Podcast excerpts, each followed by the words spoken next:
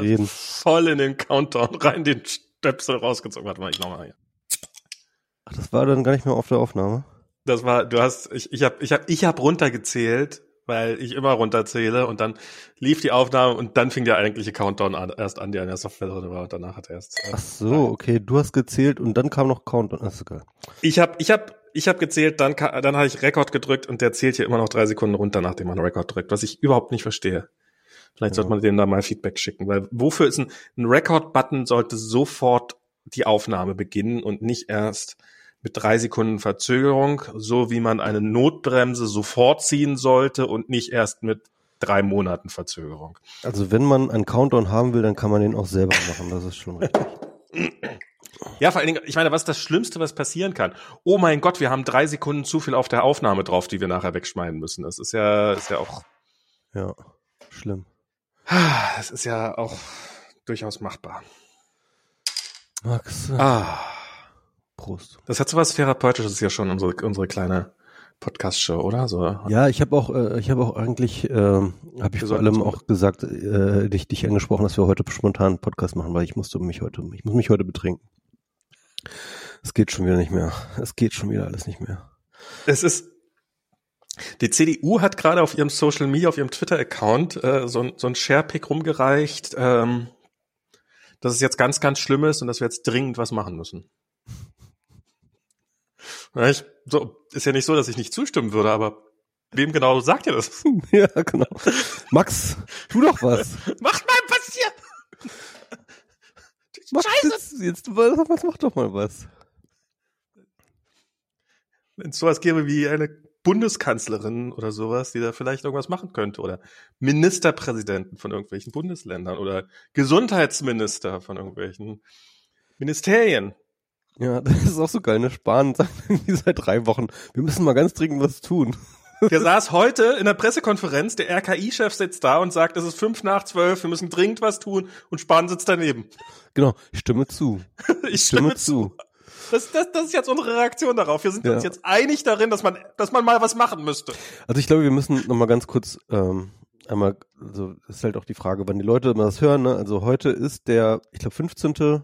April. Heute ist der 15. April. Der 15. April. Ähm, und die Lage äh, es ist nach wie vor Corona. das muss man ja alles 15. sagen. April im Jahre man... eins nach Corona. genau, eins nach Corona. Und ähm, die Lage ist folgende. Seit im Endeffekt, ich glaube so Anfang Februar fingen die Zahlen an zu steigen so wie es seit ungefähr zu dem Zeitpunkt sechs Wochen alle Wissenschaftler vorhergesagt haben, durch die B117-Variante. Ähm, und seitdem, also seit dem Anfang Februar, glaube ich, war das so Ende Januar, Anfang Februar, reden wir davon, dass wir was tun müssen. Und das heißt mit anderen Worten, wir reden seit. Und das machen wir jetzt auch. Ja. Wir reden jetzt weiterhin davon, und, dass man was tun müsste. und, und, was ja mehr als nichts ist. Und jemand müsste mal was tun. Seitdem steigen die Zahlen. Äh, wir hatten jetzt, also jedenfalls zumindest nach den Zahlen her, äh, über Ostern eine leichte Abflachung, die jetzt aber halt komplett wieder einkassiert ist und wir sind jetzt wieder auf einem richtig steilen Pfad und im Endeffekt waren wir es auch schon vorher.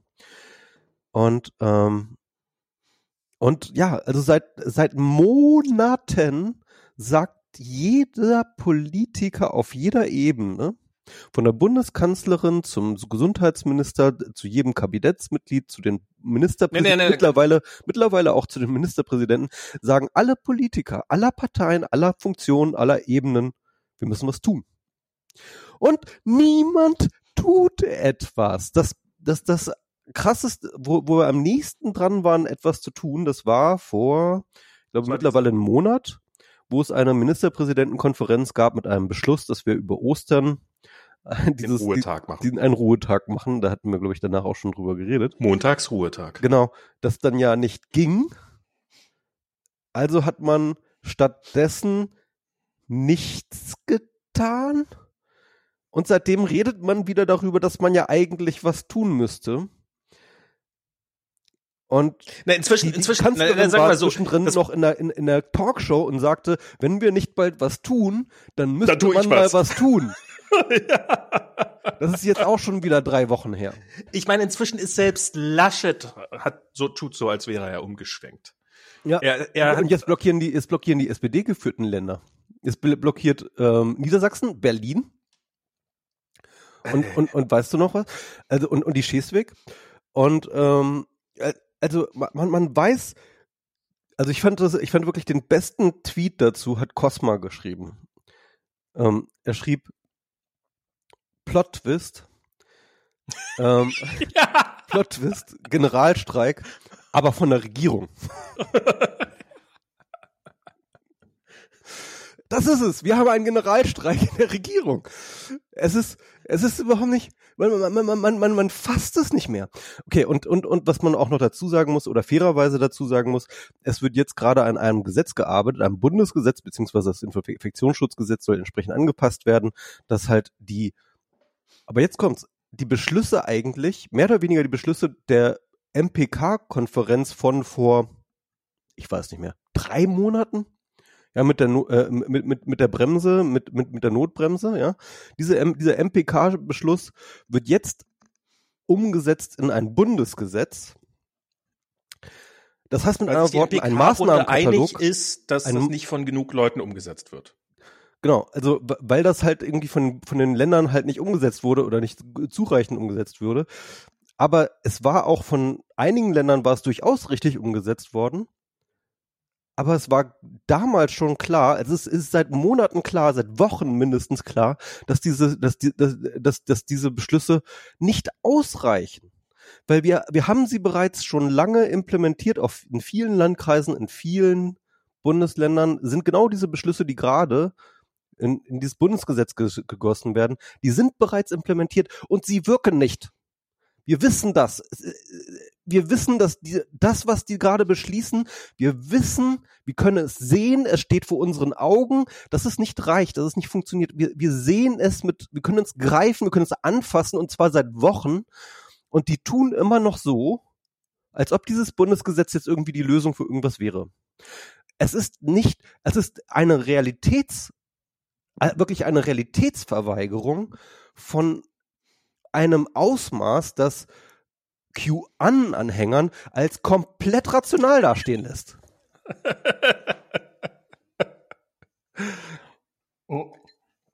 Und in dieser ganzen Zeit, wo alle so, oh Gott, was können wir denn noch tun? Was können, können wir denn noch tun? Sind die beiden, was sind die, was sind die beiden Leute, was sind die Bereich, be, beiden Bereiche, in denen die meisten Leute die meisten Menschen treffen? Ich würde sagen, es ist Schule und es ist Arbeit. Und das sind nach wie vor die beiden Bereiche, in denen in einem Bereich nichts getan wird und dem anderen Bereich fast nichts. Und vor allem seit der Variante wissen wir, und wir können es überall sehen, in den ganzen Nachbarstaaten, wir können es sehen, dass die Schulen gerade bei der neuen Variante einfach ein Wahnsinnstreiber ist. Man konnte ein Mhm. Argument machen, dass bei dem, bei der ursprünglichen, bei der, bei der Wildtyp-Variante ähm, Kinder graduell weniger betroffen waren. Sie waren nicht nicht betroffen. Sie hatten eine Viruslast. Äh, sie haben auch das Virus weitergegeben, aber es war nicht in dem Maße so stark wie in anderen ähm, Kohorten. Und jetzt mit der B117 ist ganz klar, und das können wir überall sehen, auf der ganzen Welt sind die Daten da, dass es die, die Schulen ein wesentlicher Treiber sind der, des Pandemiegeschehens. Und ähm, wir haben es auch an, an unserem eigenen Leib ge gespürt, wir haben es gesehen, wir, wir, Wir haben jetzt auch gesehen, wie über Ostern möglicherweise die Zahlen ein bisschen runtergegangen. Genau. Vielleicht lag das ja auch an den Osterferien, ja, liebe Leute. Da könnte es einen Zusammenhang geben, Max. Da könnte es einen Zusammenhang. Also wir, wir, wir wissen, wir, wir, wir wissen einfach, dass es nicht geht. Wir wissen, wir können die Schulen nicht offen haben. Es, wir wissen das. Aber es gibt niemanden, der nach diesem Wissen handelt. Das ist das Irre, das ist so. Und jetzt, jetzt kommen halt die, jetzt kommen halt die Wirtschaft, das hast du, hast du ja vorhin auch, ich habe es von dir retweetet, genau, wo, wo, dieses Screenshot da, so dass irgendwie die Wirtschaftsinstitute feststellen, dass ja jetzt wegen der dritten Welle die Wirtschaft ganz schön leiden wird und dass ja die Konjunktur darunter einbrechen wird. Und dass man da jetzt ja, dass man jetzt dann ja vielleicht das Arbeiten ausgleichen kann, indem man die Rent das Rentenalter ein bisschen erhöht. Das ist so geil. Du musst mal überlegen, ne? Das So. ist halt, die, die Wirtschaft die Wirtschaft, wegen der wir diese scheiß dritte Welle überhaupt haben. Genau. Also vor allem die Wirtschaftsverbände, die fordern das ja. Also es sind dieselben Wirtschaftsverbände, die Ja. Die sagen, massiv hey, damit, gelobbyt hat gegen jegliche Form von Genau. Pandemie-Management. wenn, wenn wir anfangen, die Pandemie zu verkämpfen, dann stürzt die Wirtschaft ein. Oh, die Wirtschaft stürzt ein. Lass uns mal die Rent das Rentenalter erhöhen. Ja, genau. Also das heißt mit anderen Worten, die sind mit die Hauptschuldigen, warum wir es nicht geschissen kriegen. Weil die CDU ist eigentlich nämlich keine Partei, sondern das ist nur der politische Arm dieser Leute. Und ähm, nee, das ist kein Witz, das ist so. Der, Poli der, politische, der politische Arm der Wirtschaftsterroristen. So. Ja, ja, genau. Also es ist, es ist, es ist so. Das ist keine Partei. Das ist wirklich, äh, das ist wirklich der verlängerte Arm von diesen Leuten. Und ähm, und das heißt, Ja, was ist dann die FDP? Ach, okay, ja, okay. Nee, nee, nee, also, ja. FDP hat einen leicht Der anderen, ist, ist, ist, ist sozusagen, hat ein leicht anderes Klientel, das ist nochmal, ist egal. Auf jeden Fall, ähm, die, also die, also das ist halt der, das ist halt der, der, der Punkt. Also ähm, diese Leute haben wirklich massiv lobbyiert, um jegliche Form von Pandemie-Management zu vermöglichen. Jetzt fliegt uns der Scheiß um die Ohren. Tausende von Leute sterben, Tausende von Leute kriegen No Covid.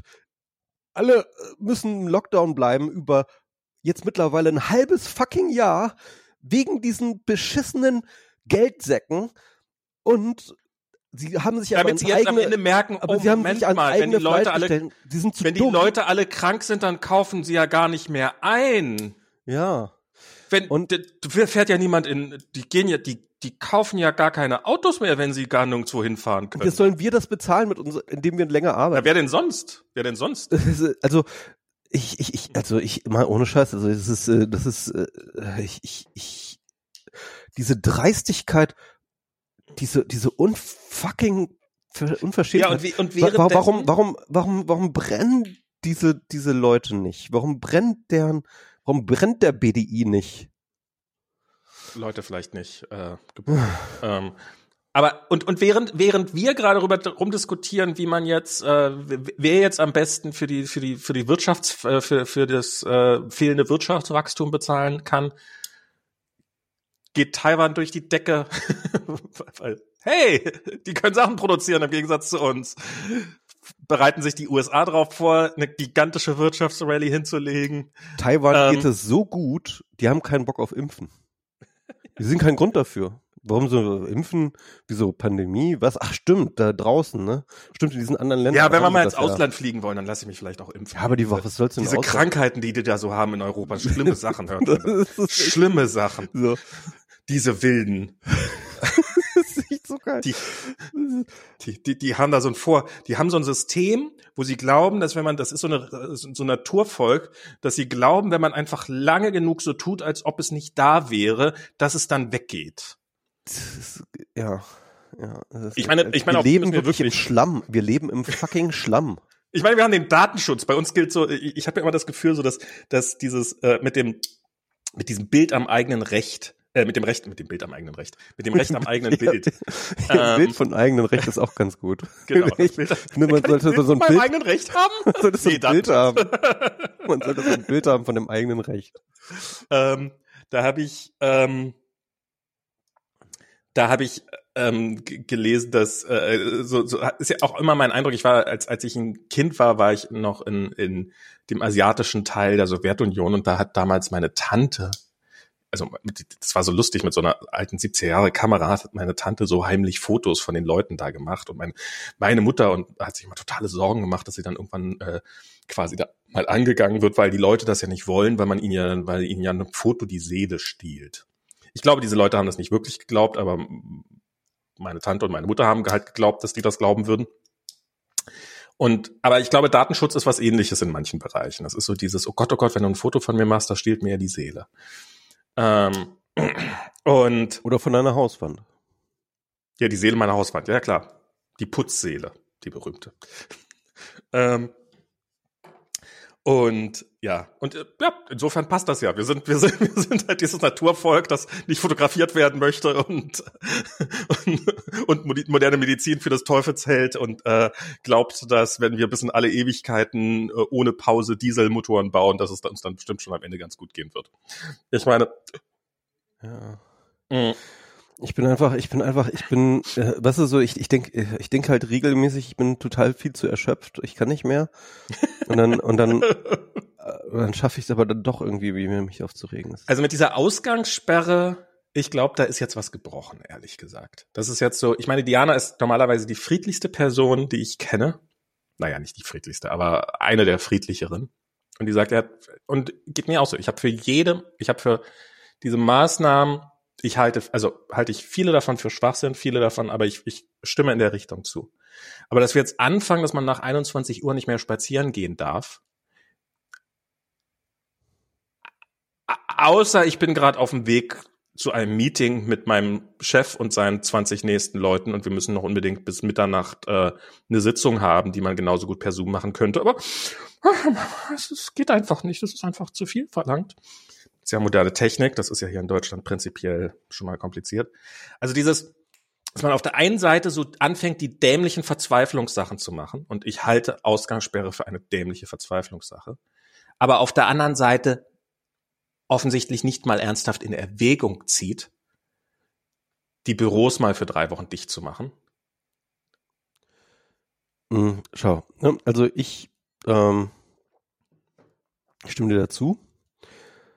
Ähm, ich würde eine Ausgangssperre mitmachen, wenn dafür die Schulen und die Büros dicht gemacht werden, dann würde ich sagen, okay, alles klar, ähm, wir machen jetzt einen richtigen Lockdown. Alles klar, dann gehört auch eine Ausgangssperre dazu, das akzeptiere ich, ich sehe sie nicht, ich sehe den Nutzen von der Ausgangssperre nicht so Wenn dramatisch. Wenn ich das Gefühl ja? hätte, dass wir uns prinzipiell in eine ja. richtige Richtung entwickeln. Aber, ja, aber der, der, der Punkt ist, der Punkt ist, die Ausgangssperre bringt wenig. Sie bringt nicht nichts. Ich will, ich will nicht sagen, dass sie nicht. Das ist Quatsch. Das, äh, die Ausgangssperre bringt was und äh, Lauterbach hat einen Punkt, wenn er sagt, ähm, es geht nicht darum, die Leute nicht davon daran zu hindern, halt draußen rumzulaufen, sondern natürlich irgendwie zum nächsten Punkt zu kommen, wo sie dann wieder mit anderen Leuten zusammenkommen. Klar. In, in Meinetwegen. Räumen, ne? äh, ähm, I give you that. Ich glaube, da kann man Infektionen verhindern, aber zu, äh, die Daten und die Studien, die er selbst zitiert, ja, die sagen, dass der Effekt relativ gering ist. Ja. Ungefähr 15 Prozent des R-Werts kann man damit senken. Ja? Gegenüber ähm, Arbeitsstätten und Schulen ist das nichts. Und das ist der Punkt, den ich dann nicht verstehe. Ähm, und das ist dann äh, Lauterbach äh, ist gerade äh, ist schon seit einiger Zeit die ganze Zeit damit unterwegs mit diesen Ausgangssperren. Und ich frage mich halt, ähm, ob er das nicht merkt oder ob er da irgendwie einfach zu sehr Sozialdemokrat ist im Sinne von Genosse der Bosse, ja, wie wir es halt so kennen, ähm, dass er halt da auch einfach irgendwie diese Wirtschaftsnähe dann irgendwie äh, auch nicht verleugnen kann. Und ähm, also ich, ich, ich, ich verstehe es also nicht mehr. Und ähm, was ich nochmal noch mal zu dem Ausgangssperren-Thema sagen möchte, ja, das, was wir hier in Berlin haben, wir haben ja eine in Anführungsstrichen, Ausgangssperre in Berlin, ja, die ist, die ist, die, die ist die allerbeste, ja. Also wir dürfen ja nicht draußen rumlaufen mit mehr als zwei Personen. Ähm, also das heißt mit anderen Worten, ähm, es ist, also das ist eine Ausgangssperre, die gar nichts bringt, weil du kannst natürlich irgendwie trotzdem irgendwie zu deiner Party laufen und sogar noch jemanden so. mitnehmen.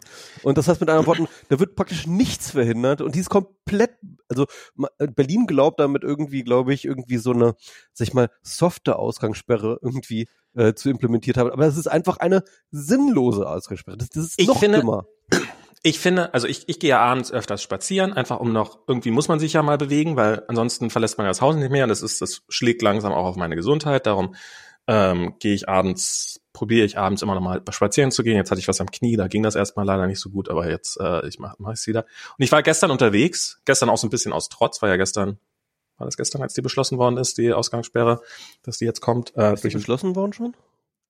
Naja, die ist noch nicht durch den Bundesrat, aber das Kabinett hat sich darauf geeinigt. Das war ja gestern oder vorgestern. Ja, aber es ist jetzt noch nicht in Kraft getreten, oder? Also Nee, nee, das ist noch nicht in Kraft getreten. Ja, okay. Und ich habe ich hab viele Leute draußen gesehen und ich habe Leute gesehen, die irgendwie mit viel Abstand auf der Parkbank gesessen haben und Wein getrunken haben und sowas. Und ich, und ich sehe viele, viele Teenager, die irgendwo im Park rumsitzen und die halt ähm, am, am, am Wasserturm hier in Prenzlauer Berg dann irgendwie da oben auf dem Berg sitzen und auf, äh, in, in die Ferne schauen.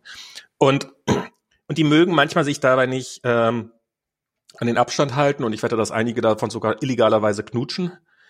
Aber das ist alles, das ist alles besser, als wenn sie sich in geschlossenen Räumen treffen. Also die Leute, die man draußen auf der Straße sieht, das sind ja in allererster Linie die, die es probieren, die, die sich Mühe geben. Die, die sagen, ja, ich nehme das ernst, ich treffe mich nicht mit anderen Leuten drin. Darum treffe ich mich, obwohl es im Augenblick arschkalt ist, lieber draußen und setze mich draußen hin und pack mich dick ein, weil ich will mich und andere nicht gefährden. Die machen exakt das Richtige, aber sie wollen halt nicht komplett auf soziale Kontakte verzichten. Hm. Und wenn du diesen Leuten jetzt verbietest, das draußen sich zu treffen, dann kann es entweder passieren, dass sie sagen, okay, dann bin ich halt alleine zu Hause. Und dann sagen sie halt, scheiß drauf. Dann treffen wir uns halt wieder drinnen. Und gerade jetzt, wo es wieder anfängt, wärmer zu werden, gerade jetzt, wo es Sinn macht, sich draußen zu treffen, weil nach allem, was ich weiß, nach wie vor gilt, draußen ist praktisch, es ist kaum was. Und das heißt nicht, dass wenn es hart auf hart kommt, man nicht auch eine Ausgangssperre machen muss, vielleicht, weil man keine anderen Optionen mehr hat. Aber wir haben noch andere Optionen. Wir haben noch sehr viel bessere Optionen, die viel mehr bringen würden, viel leichter zu implementieren werden. Und ja, das fand ich auch nochmal gut, dass das äh, Gesellschaft für ähm, was was Aerosolforschung, ne?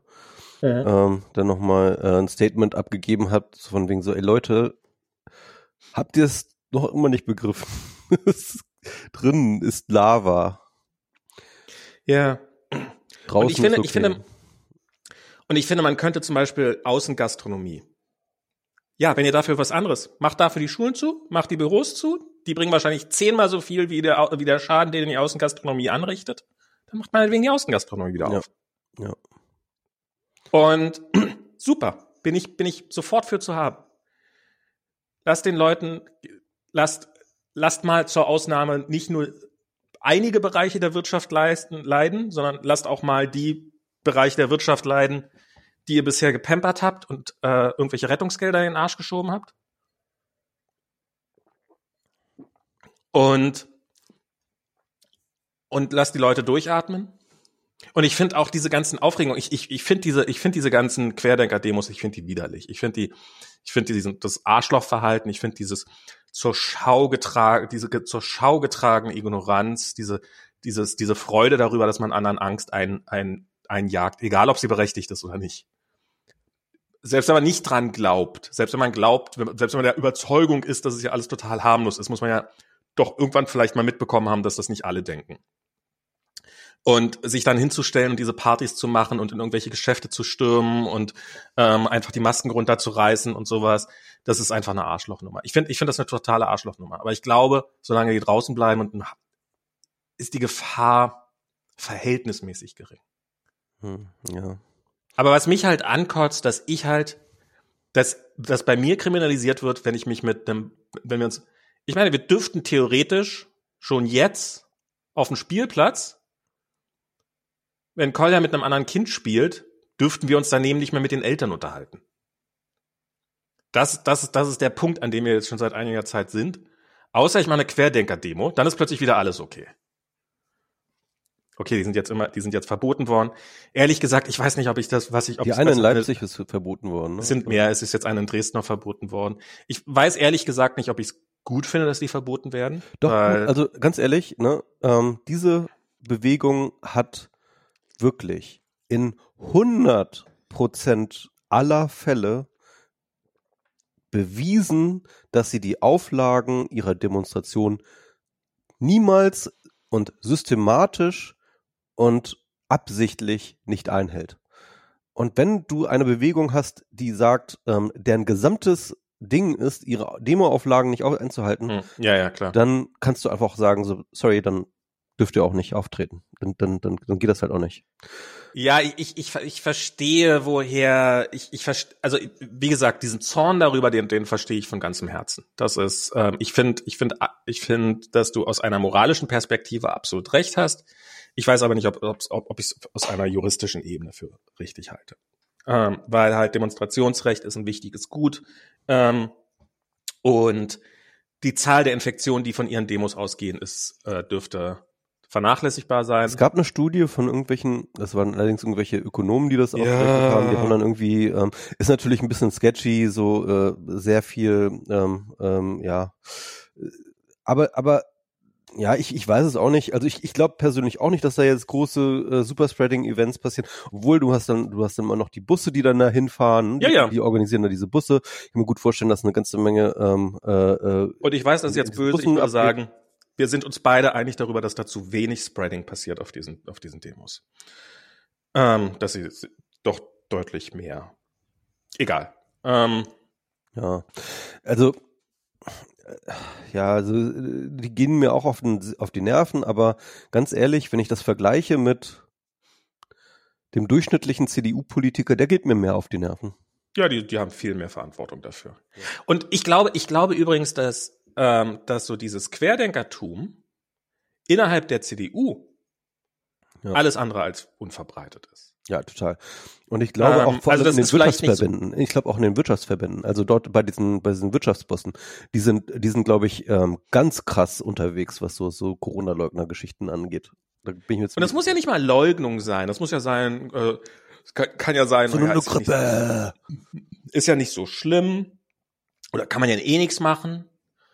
Ähm, ich, was ich, was ich übrigens, was vielleicht, also so, das ist ja eines der Hauptargumente, so dass, äh, ja, es sterben ja so oder so viele. Ähm, und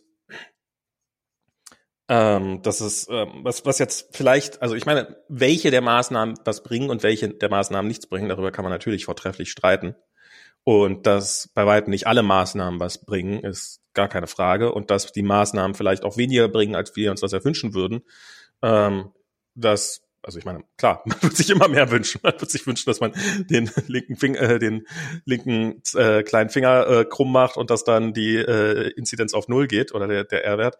Ähm, aber also ich glaube, da, ich glaube, da gibt es eine ganz schöne Gemengelage an verschiedenen Leuten. Also man muss nicht gleich glauben, dass äh, Merkel Corona im Chemielabor gezüchtet hat, um um sich so gleichgültig zu, verha zu verhalten.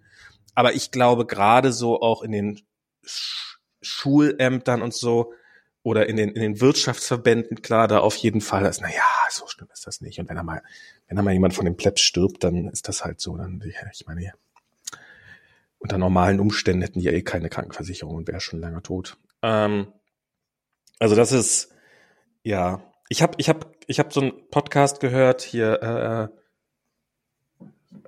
äh, Piratenradio Powerplay, glaube ich, hier mit äh, der Friedemann Karik und Samira El Quasil. Genau, die Samira El Quasir, die kenne ich daher, dass sie bei Übermedien ein, eine, eine Kolumne hat, eine ganz gute. Und ich finde den Podcast so meh, also so durchwachsen. Jetzt nicht der beste, den ich jemals gehört habe, aber auch kein schlechter Podcast.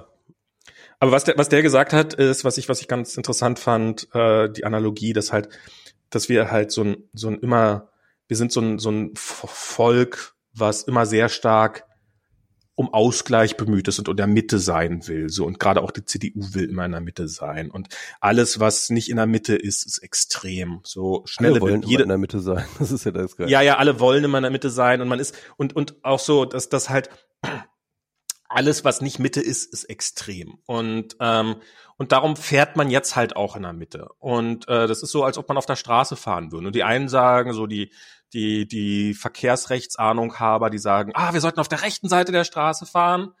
Und dann sagen halt ein paar andere, ah nee, wir sollten lieber auf der linken Seite der Straße fahren. Und ähm, ich tendiere zu denen, die sagen würden, na okay, lass uns mal besser auf der rechten Seite. Aber egal, ähm, just me. Und dann sagt die Bundesregierung halt, naja, dann fahren wir halt in der Mitte. Das ist doch so. Und, und dann macht man halt einen Totalschaden und so, hm, komisch, keine Ahnung, was passiert ist. Wir müssen wahrscheinlich probieren, besser in der Mitte zu fahren. Wir sind einfach noch nicht mittig genug gefahren. Wir sind immer so ein bisschen links und müssen stärker in der Mitte. Und, und das haben wir jetzt so die, sind wir langsam in der, kurz davor, den dritten Totalschaden hinzulegen und mal gucken, mal Ja, gucken. es, es gab ja tatsächlich dieses, diesen ähm, Aufruf. Ich glaube, der war dann, der kam so ein bisschen auch aus diesem Strecklager und so aus diesem Beraterkreis von Armin Laschet.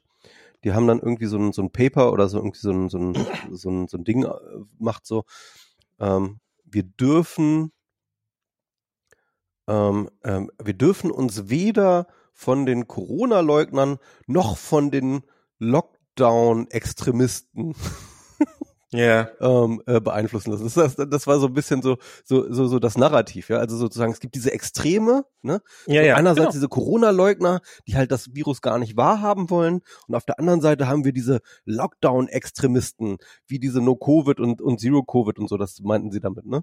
Und, ähm, und, und, und, und, und, und das Narrativ war natürlich, ja, und wir müssen halt die Mitte davon finden. Wir müssen dann sozusagen die gute ausgleichende Genau. Mitte davon finden. Immer die Mitte. Und man muss ja sagen, ähm, wir haben jetzt, jetzt, wie gesagt, wir haben seit einem halben Jahr Lockdown. Das ist unglaublich, wenn man sich das überlegt. Ne?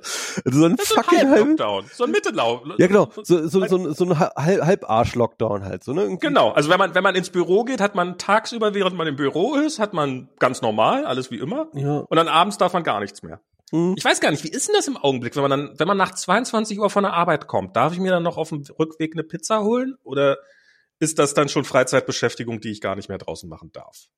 Es gab, Ist es- es gab da diesen einen, das ist jetzt ein bisschen gemein, weil es war irgendwie so, glaube ich, so ein Physiker oder so, irgendein so ein Modellrechner jedenfalls, ähm, der hatte halt irgendwie berechnet, irgendwie so mit seinen Modellen, meinte so, ja, also eigentlich müssen wir auch ähm, jegliche Form von privaten äh, Treffen ähm, äh, in, in Räumen irgendwie untersagen. Also irgendwie so, also der hat so. auch wieder so komplett Aber das war schon absolut.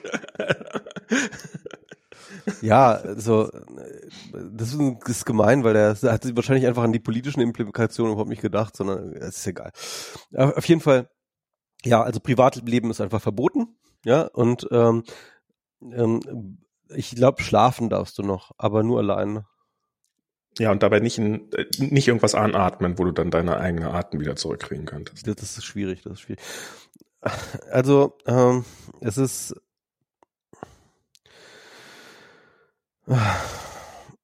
Aber es ist, ist ich, ich, ja. ich, ich will ja langsam gerne mal sehen.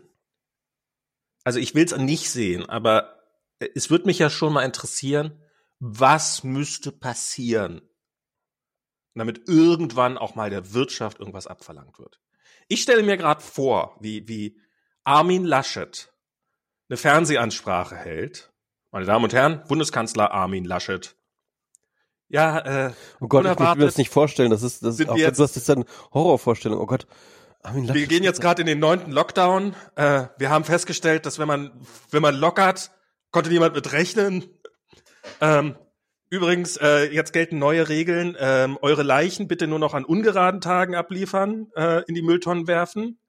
Ach ja, und an die Wirtschaft, äh, könntet ihr vielleicht mal die, die Desinfektionsmittelspender wieder auffüllen, aber nur wenn's, nur wenn's, wenn es keine Umstände macht. Also ansonsten natürlich alles, ähm, die können auch leer sein. Das ist, ist okay. Aber wäre nett. So.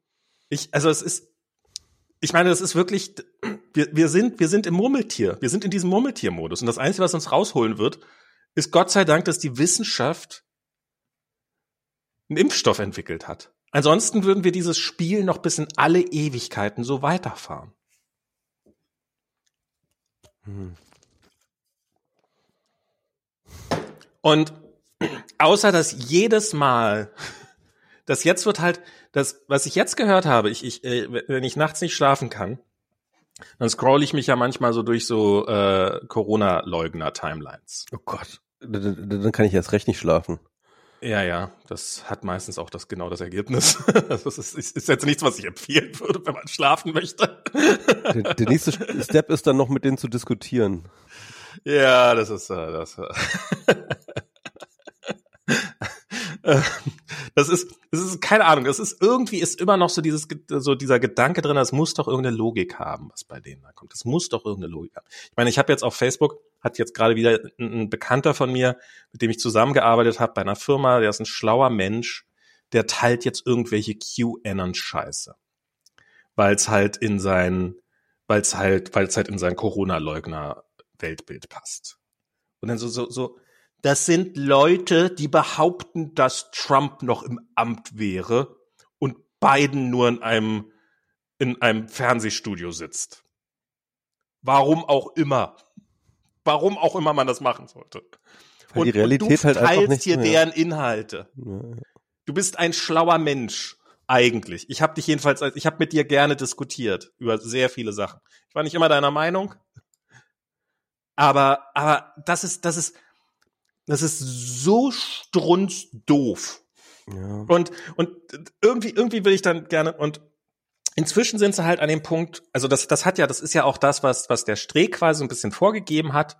Dieses, naja, die Franzosen, die haben da auch nicht so einen Aufstand drum gemacht, als die so eine hohe, hohe Inzidenz hatten. das ist so geil, ja. Die ist gerade und, triagieren. Und, und, und, was dann halt bei denen draus wird, ist, ja, diese Pfleger und diese, diese ganzen Intensivärzte, das sind ja eh alles nur faule Säcke. So, und das ist jetzt das, das ist jetzt das, wo sie gelandet sind. Das ist jetzt das, wo die gelandet sind. Wo, ach, bloß weil ihr mit 200, weil ihr, so. Das ist. Ich habe jetzt ja gerade die Doku gesehen, die hm. ARD-Doku über Station 43. Genau, Charité intensiv. Charité intensiv, Station 43. Ich habe fast durchgeheult. Es war, einfach, es war einfach krass. Es ist äh, ein Vierteiler irgendwie. Die Folgen sind nicht lang, ich glaube 25 Minuten oder so. Und ähm, es gibt und, einen fantastischen Holgi ruft, Holger ruft an, ja, dem Macher den bei Übermedien. Auch, den habe ich auch gelesen, äh, ge gehört danach noch. Ähm, genau, Holgi ruft an, hat mit dem, hat mit dem Regisseur nochmal geredet. Ähm, auf über, Übermedien. Aber auf jeden Fall diese Doku, die muss man sich, also ähm, die ist hart. Also das kann man nicht einfach sagen, das kann man nicht anders sagen. Sie ist hart, ja. Also sie ist nicht dramatisierend, sie ist nicht sensationalisierend. Es ist wirklich eine sehr dezente Doku, die praktisch mhm. nichts anderes macht als wirklich. Ich glaube nicht mal Musik, oder? Ja, nur so am Anfang und am Ende so, ne? Also so, genau. so, so, es gibt eine Anfangsmusik, eine Endemusik, aber, aber ansonsten gar nichts. Es ist wirklich so rein, ähm, halt ähm, Fly on the Wall, wie man so schön sagt, ja. Ähm, die Fliege an der Wand, die halt äh, beobachtet, was es da Es war abgeht. auch kein Fernsehteam, sondern es war halt wirklich nur einer, der alleine eine Kamera um Hals hängen hatte ja. und dann einfach gefilmt hat. Klar, also alles andere hätte natürlich einfach im Weg gestanden. Und ähm, was man dort sieht, ist ähm, auf so vielen Ebenen bewegend und ähm, ich habe ich hab ein paar Mal gedacht, ich habe den falschen Job. So, will ich nicht vielleicht irgendwann noch mal was Vernünftiges in meinem Leben machen? Ja, ja, ich glaube, da, da weißt du auf jeden Fall, was du so getan hast. Ne? Also es ist aber ein, ist ein Knochenjob, ne? Ist ein Knochenjob. Ohne Frage. Ohne man, Frage. man sieht halt die, die Ärzte, man sieht die Pfleger, man sieht, ähm, wie die halt mit diesen Corona-Patienten umgehen. Man, man sieht nicht natürlich das Ausmaß des Leidens. Man sieht es nicht, man sieht nicht die vielen Patienten, man sieht nicht die Quantität. Ja, man mhm. sieht, ähm, sie erzählen im Endeffekt die Geschichte von, sagen wir mal, ähm, fünf, sechs Patienten. Ja, und diese erzählen sie mehr oder weniger relativ von Anfang bis Ende, irgendwie wie die eingeliefert werden, wie sich ihre Situation verschlechtert, wie manche gerettet werden und manche halt nicht. Ja. Mhm. Und ähm, und das ist einfach. Man sieht die Ärzte, wie sie an der Situation anfangen. Man, man sieht die Ärzte natürlich, ähm, die, die, Pflege, die behandelnden Ärzte, man sieht die Pfleger, die Pflegekräfte, man, man sieht ähm, auch ähm, äh, die, die, die sprechen auch darüber, über ihre Arbeit, über die Belastung. Ähm, das Ganze ist natürlich, ähm, das, das Ganze ist halt mehr oder weniger genau zur zweiten Welle äh, ähm, ähm, gedreht worden, so um Weihnachten herum. Also so eigentlich über drei Monate hinweg waren die Aufnahmen wohl irgendwie äh, von, ich glaube, so ähm, Anfang Dezember bis ähm, äh, Januar, Februar oder so. Und ich glaube, da waren auch welche aus dem März auch dabei. So das Ende war dann so Richtung März. Da haben sie dann auch schon von der dritten Welle gesprochen und so. Stimmt, da war es, da war es schon, genau, da war schon die dritte Welle war schon so im Horizont an äh, zu sehen. Auf jeden Fall, ähm, man man begleitet die so und ähm, und man man sieht das Leid natürlich, man sieht ähm, den Horror der Krankheit in der Intensivstation, der äh, bei, bei den Patienten, wie die halt, also eigentlich immer so ein Standardprozedere. Also ich glaube, sie zeigen natürlich auch schon echt immer dramatische Fälle. Das ist natürlich eine Auswahl, nee, das muss man schon sagen. Das ist halt diese Station, das ist halt eine Station, da kommen, da kommen die harten Fälle schon hin. Das ja. ist halt, das ist, das ist was, was ich, ähm, das habe ich neulich über durch Zufall über amerikanische Krankenhäuser gelesen, gelesen und äh, deutsche, äh, und das macht auch Sinn. Andere Krankenhäuser wahrscheinlich überall auf der Welt sind Krankenhäuser so. Du hast halt deine, du hast halt deine lokalen Krankenhäuser, die im Wesentlichen, sage ich jetzt mal, einen Knochenbruch behandeln können und kleinere Sachen. Und wenn die halt nicht mehr weiter wissen, wenn sie halt nicht die technische Ausstattung haben oder die Fachkompetenz, dann überweisen sie halt an andere Krankenhäuser. Und dann hast du so ein paar Eskalationsstufen davon. Und diese Station ist quasi die höchste Eskalationsstufe. Ja, für Deutschland kann man sagen. Also es gibt also zumindest Leute, hier für die, die Region um, um Berlin rum. Das gibt ja, ja, mehrere ja. solche Krankenhäuser. Ja klar. Ähm, aber, aber, es werden Berlin-Brandenburg. aber es werden tatsächlich auch wirklich so aus, äh, aus weit entfernten Orten Leute dahin gebracht. Das ist schon krass. Ja, da waren welche aus Rüdersdorf, das, da kann man auch mit der S-Bahn hinfahren. Ja, das, das ist richtig, aber, aber, aber, äh, aber Ich glaube, das waren so Berlin-Brandenburg, waren die Leute, die da hingefahren haben. Ja, also ich glaube, Ja, ja. ich glaube, der eine war doch so ein Bayer, oder? Das war doch so ein Bayer. Der hat doch immer so bayerisch gesprochen. Aber ich glaube, der hat trotzdem in Berlin oder Brandenburg gewohnt. Okay, das weiß ich jetzt nicht. Das ist, man, man hat jetzt hier angefangen, auch hier in Berlin langsam hin und wieder mal Bayern wohnen zu lassen. Ich weiß nicht, ob das wusstest. Die Dürf- können nicht nur hierher, wenn sie ganz schlimm Dürfen Corona die haben. sich hier ansiedeln, ja? Ja. Okay. Also es gibt, es gibt so ein paar so einer Krankenhäuser und darum sind das, darum sind das natürlich, also das sind, und das ist zum Beispiel auch so ein Grund, so diese. Aber Charité war, ist schon auch, äh, sag ich mal, äh, Das ist in- international ein großer Name. Das ist Ja, ähm, in vielen Bereichen. Ähm, je- jedenfalls, ähm, was Nee, ich da, nee, was ich noch mal Ja. kurz sagen wollte zu diesem, weil und es gibt halt und das habe ich neulich in, äh, auch in so, einem- so einem Thread gelesen. Es gibt halt relativ viele. Es gibt ja halt Leute, auch Krankenhausbetreiber, die sagen, was, was habt ihr denn andere? Unsere Intensivstation, da liegen drei Leute rum, die haben ein bisschen Corona, die werden dreimal umgedreht, wenige davon sterben, die meisten überleben's, alles kein großer Stress und andere drehen halt total durch. Und das liegt halt daran, wenn du ein relativ harmloser Fall bist, ja, dann ist das, dann hast du auch das Glück, dann, dann, dann ist das auch keine so große Belastung für das Krankenhaus und davon gibt's nicht so viele. Aber die, die, diese, diese Zentralstation, die, die, die, die, die, diese, die, diese relativ wenigen, aber extrem verzweifelten und, und harten Fälle haben, wo halt junge Leute mit Familie, das sind ja auch in diesem, in dieser, in dieser Doku sind das ja, darum sind das auch so viele junge Leute, die da in dieser Doku auftauchen, weil das sind halt, die 80-Jährigen kommen da gar nicht hin. ja, die, die, das ist halt echt das Krasse, das, das, das wird verschwiegen, so ein bisschen, aber diese 80-Jährigen, die dann irgendwie einen richtig schweren Verlauf im, äh, im Altersheim haben oder so, die kommen nicht mehr ins Krankenhaus. Das Ja, die, und, erst recht gelesen. nicht, erst recht nicht auf diese Station. Das ist, Ja, ja. das funktioniert auch schon da nicht, weil die, weil die halt wegen dieser ECMA, das ist halt diese, ähm, diese, diese externe Lungenmaschine, Ja. wo quasi das, das, Blut das ist im Endeffekt der, der Hauptdarsteller der ganzen Serie, die ECMO. Genau. Ne? Also das ist wirklich krass. Also dies, dies von von diesem Endeffekt sozusagen von von Anfang an bis zum Ende ist sie sozusagen die Lebensrettermaschine. Im Endeffekt äh, äh, ein Herz-Lungen-System, ein externes. Äh, äh, du äh, du steckst halt dicke Schläuche halt von unten am Bein bis äh, oben in der Schulter rein und dann wird halt dein gesamter Blutkreislauf geht über dieses Masch die Maschine, die die dann halt äh, die das, die Pumpfunktion vom Herz und äh, die Lungenfunktion mit der Anreichung Anreichung des Sauerstoffs übernimmt. Also Genau. totaler Wahnsinn. Dann kann sich dein Herz, deine Lunge hoffentlich erholen in der Zeit. Und das ist halt, aber das überlebt, also das ist halt so anstrengend und so belastend für den Körper, diese Maschine, dass, dass sie wirklich nur auch eingesetzt wird. Also das, das würde halt bei den mei- allermeisten 80-Jährigen auch einfach keinerlei Aussicht auf Erfolg haben. Die würden halt auch an dieser Maschine versterben. Und es sind ja auch, auch so mehr als genug Leute an dieser Maschine dann trotzdem verstorben. Weil halt, weil, weil die dich dann irgendwie zwar möglicherweise dein Leben rettet, aber nebenbei auch noch kaputt macht und ähm, dich wahrscheinlich auch fürs Leben zeichnet. Und und genau. Und dadurch hast du eben diese Situation und von diesen ECMA-Maschinen gibt's in Berlin und Brandenburg 50 wohl. So, und dann ist Schluss. Das ist mehr, mehr so eine Fälle davon dürfen wir halt nicht haben. Weil danach bist du halt tot. Wenn du danach noch dazu kommst, dann bist du tot. Und äh, der eine Typ, ne, der, ähm, äh, den Sie da vorstellen, äh, einer der Patienten, der war 35 Tage an der ECMO. Also über einen Monat war der an der ECMO. Und ähm, da kannst du dir vorstellen, wie lange so ein Ding ähm, sozusagen äh, in, be beansprucht wird, ne, von so einem Genau. schweren Fall. Und äh, der meinte, und, und im Interview meinte der dann halt zu Holgi, dass das nicht mal der längste Fall gewesen ist. Es, gab auch Leute, die zwei Monate dran waren und länger. Und das Und- ist ja, und das ist ja jetzt auch so ein bisschen das Problem in Anführungsstrichen äh, äh, äh, Strichen dieser, dieser, dieser dritten Welle, dass jetzt halt deutlich mehr Jüngere dabei sind und die 80-Jährigen, die Alten, die vorher da waren, die sind halt an der Intensivstation relativ schnell verstorben. Und jetzt kannst du halt mit auch deutlich weniger Fällen, die halt dann lange um ihr Leben kämpfen und hoffentlich auch gewinnen irgendwann, kannst du halt diese, dieses, dieses Gesundheitssystem an seinen Rand fahren. Ja. Und an seine Belastungsgrenze.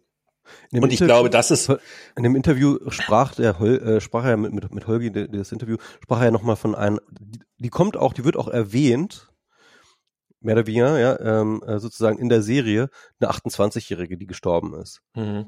Und ähm, also sie wird halt äh, also in den Interviews mit den mit den ähm, Ärzten und Die haben es auch am merkt, Anfang gezeigt äh, die, die wird die wird mehrfach erwähnt. Man, man sieht sie nicht, ne? Also sie kommt nicht vor als Person Doch, in doch, dieser doch, Serie. doch.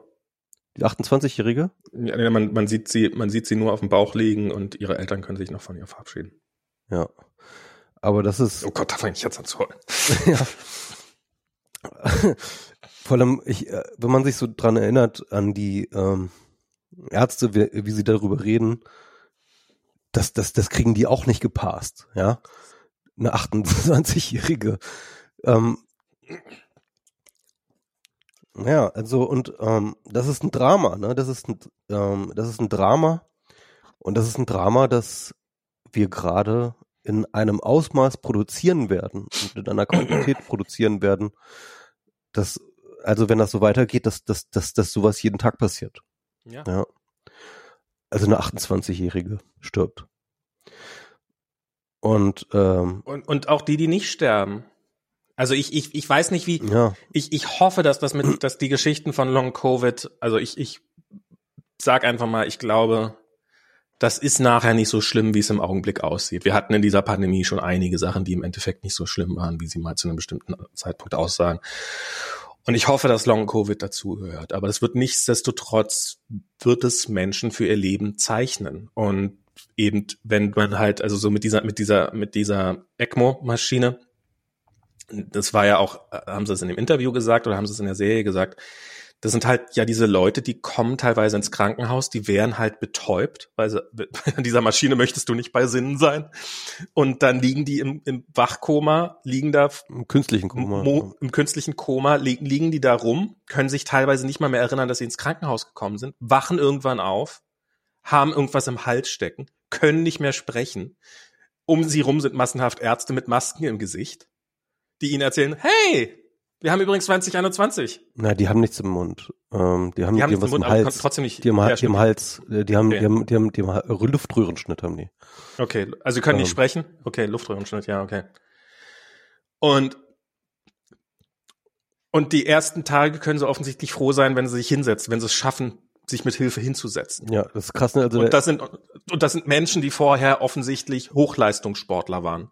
Ja. Teilweise oder nicht. Nee, Hochleistungssportler nicht, aber extrem sportliche, durch und durch gesunde Menschen, die gesünder als 90 Prozent unserer Zuhörer sind und Ja. 90 Prozent der deutschen Bevölkerung sind. So dieses, ah ja, die waren ja alle nicht so vorher krank, rumsaufen wie wir, ne? die nicht so, ja, ja. Ähm, ja, genau, wie dieser Marco dann ähm, halt, äh, wo er dann aufstehen muss, ne? Und dann halt so sich nach, nach einer Sekunde etwa wieder setzen musste, weil okay, ähm, das war jetzt überhaupt mal genug. Und das war der glückliche Fall. Ja, das ja. war der glückliche Fall in dieser Sendung. Das Ja, war das- der, wow, es geht auch mal aufwärts. Ja, das, das, das, war wirklich, das war wirklich, das war wirklich der gute Fall, ne? Ja. Ja, Das, das war der mit den 35 Tagen an der ECMO. genau. Ja, Das, das, so sehen gute Corona-Fälle aus. ja. Also gute schwere Fälle, sagen wir mal so. So, ja, gute schwere. Fälle. Ja. Ja, also diese Doku ist absolut empfehlenswert. Ähm, danach will man, also wenn da so ein Corona-Leugner dann halt davon redet, ähm, Ist doch ähm, nur die Grippe. und die sind doch nur zu faul, die, die, die Ärzte und Pfleger, die, die sind ja nur zu faul. Diese Ärzte da, ne, ist, man sieht ihnen das an, man, man, die brauchen eigentlich gar nichts zu sagen. Du kannst, du schaust in deren Gesicht und du weißt, da ist jemand aber mal ganz schön urlaubsreif. Ähm, und Ich frag mich ja ehrlich. und die sind einfach, die sind einfach fertig. Die sind einfach fertig, ja. Ähm, ich meine, es ist nicht nur die viele Arbeit. Äh, du hast halt einfach, äh, also ähm, äh, die arbeiten natürlich alle komplett durch, ne, ähm, um diese Fälle zu versorgen. Ähm, es ist einfach wahnsinnig viel Arbeit, aber du musst ja überlegen, du bist in dieser Intensivstation und das ist das, was sie halt sagen, ist halt, ähm, natürlich hast du immer mal wieder jemand, der stirbt in einer Intensivstation. Du, wenn du in einer Intensivstation bist, ist normal. Sterben ist normal, ja, es passiert. Es, es gehört dazu, zum Job. Aber nicht in der Frequenz, dass du jeden Tag x Leute hast, die stirbt. Teilweise 50 Prozent der Leute, die du auf der Intensivstation hast, die sterben einfach. Acht- 80, 90 Prozent Todesfallrate. in der Hat, Intensivstation. hat, hat, hat er da erzählt.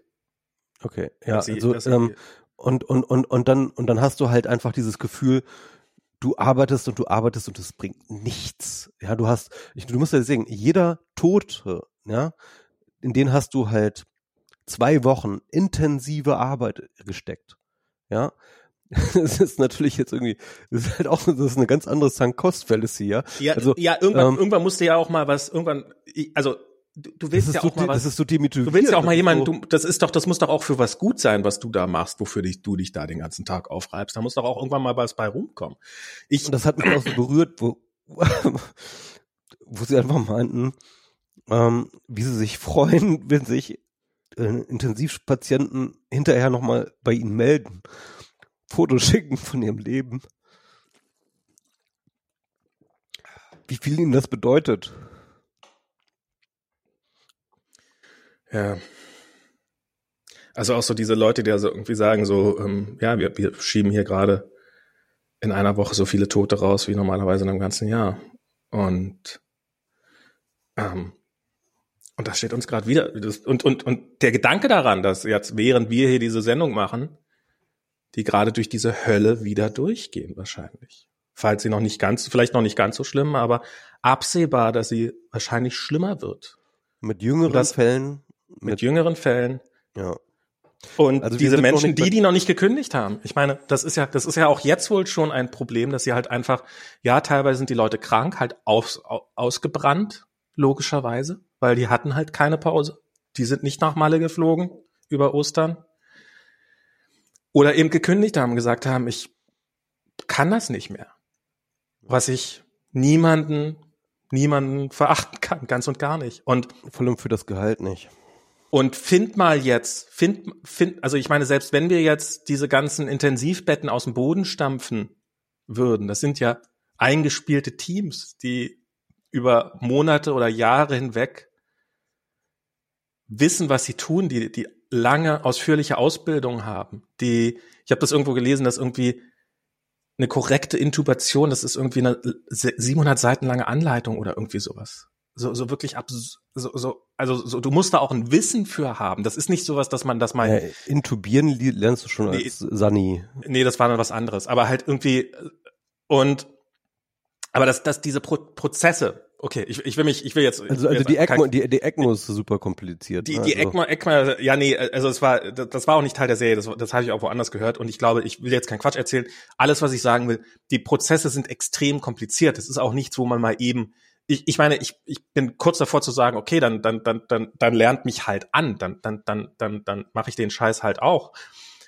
Aber ich, so ich weiß halt, dass ich würde so versagen. Ich bin mir so, ich bin mir so sicher, ich könnte das überhaupt nicht. Also ähm, ich, ich könnte das nicht. Nee. Also ich, ich würde nur im Weg rumstehen. Ich würde mehr Fehler machen als äh, äh als alles andere. Ich würde mehr Leute umbringen, als ich als ich rette. Da bin ich mir ziemlich sicher. Was im Augenblick solange du nicht 80 bis 90 Prozent umbringst, ist das, ist, das, ist das immer noch im Augenblick gerade wahrscheinlich eine ganz gute Quote. Wieder. Und gegen Politiker bin ich immer noch gut dann wahrscheinlich, aber. Ja. also, also das ist, das, das ist, also ich, ich glaube, ich könnte das lernen. Ich glaube, ich würde dabei, ich, ich glaube, ich müsste danach in die Psych also ich glaube, in dem Moment könnte ich das. Also nicht gut, aber ich glaube, ich könnte das aushalten. Ich würde danach halt zusammenbrechen. Ja, aber in dem Moment könnte die Sache, ich das was sie ja, was dieser eine Pfleger auch meinte, so, sie haben ja keine Zeit, das zu processen, ne? Also ähm, diese ganzen Tote und so weiter und so fort, die haben gar keine Zeit, die haben gar keine Möglichkeit, das irgendwie ähm, zu verarbeiten. Er meinte, das wird irgendwann kommen, das wird irgendwann Wumms, das wird ihn irgendwann haunten, ne? Aber er kann das momentan, hat da keine Zeit für, das zu processen. Wir haben jetzt so die Phase, wo, wo ich glaube ich, wo die ersten Ärzte, also wenn, wenn das vorbei ist, dann wirst du noch eine Suizidwelle unter Ärzten und Pflegern haben. Bin ich mir absolut sicher. Es fängt ja eigentlich auch an, äh, die Serie, mit eigentlich einem Fehler, also von einem, ich glaube, also Sani oder Arzt oder was weiß ich, ähm, der bei der ECMO-Anschließung irgendwie einen Herzmuskel verletzt. Das war, glaube ich, der Anfang von der zweiten Folge. Aber ja, der Anfang genau. von der zweiten Folge oder sowas, ja, genau. Und ähm, das fand ich so, das fand ich alleine schon so krass, wie offen er darüber redet. So, ja, es, Fehler passieren natürlich, ja. Und er, dieser, dieser Fehler, der war halt wirklich ähm, lebensgefährdend für den Patienten, ne? Ja, ja. Und ähm, ist alles gut gegangen, ne? Irgendwie, sonst hätten sie es wahrscheinlich auch gar nicht mit reingenommen, aber ähm, äh, das, äh, diese Verletzung am Herz, äh, die, die, die ist halt, äh, die haben sie halt gekittet gekriegt, das war schon, das war schon okay. Ähm, aber ähm, aber da musst du halt auch echt mal mit umgehen, ne? Weil natürlich passieren der Fehler bei sowas. Das ist halt ein Natürlich. super schwieriger Job und, und, und selbst wenn du super, super routiniert und super äh, trainiert bist, du wirst Fehler machen, so und, und, und dieser Fe und, und, und manche dieser Fehler werden nicht so glimpflich ausgehen, ja. Und dann weißt du, da ist jemand gestorben, nicht weil er irgendwie Covid hatte, sondern weil du einen Fehler gemacht hast bei der Handbehandlung, ja. Das, damit musst du leben, ja. Nicht einfach nur leben im Sinne von, äh, das wird, das ist nicht das erste, das wird nicht das letzte Mal sein, dass sie das passiert. Das, das gehört Teil- dazu. Das, Das ist Teil, Teil deines Also ich, ich, ich finde das, ich finde das ja beeindruckend, also ich finde das beeindruckend, dass die da offensichtlich, also ich meine, anders hältst du es glaube ich auch nicht aus und anders ist das nicht machbar, was die da für eine Fehlerkultur offensichtlich haben, zumindest in, in weiten Teilen. Das musst du haben, glaube ich, es geht gar nicht anders. Ähm, ich glaube, es gab auch schon Generationen, da, hat, da war diese Fehlerkultur nicht vorhanden. Da wurde da, da wurde da, das, das, und da wurde daraus halt nicht gelernt. Ich habe mal irgendwann habe ich mal so einen Bericht gelesen über Krankenhäuser, die haben irgendwie so, das war eine Frau, deren, deren, deren Tochter auch mit vier Jahren oder sowas ist die gestorben. Und zwar ist die gestorben an einer Krankheit, die sie sich im Krankenhaus geholt hat. Ja. Die hätte nicht sterben müssen. Die hatte es wegen einer relativ harmlosen Sache hin, aber hat sich halt irgendeine Infektion geholt. Und die hat danach eine, ähm, ähm, hat danach eine, quasi einen Verein gegründet, der sich darum kümmert, dass diese so, so Krankenhausprozesse zu verbessern. Und es gibt halt Krankenhäuser, hat sie gemeint, die funktionieren wie nach einem Flugzeugabsturz. Nach einem Flugzeugabsturz wird ja nichts unberührt gelassen, um rauszukriegen, was ist schiefgegangen und wie können wir das verhindern in Zukunft. Oder eben nach einem Autounfall. Ah, Dinge passieren, holen Besen, fegen wir weg.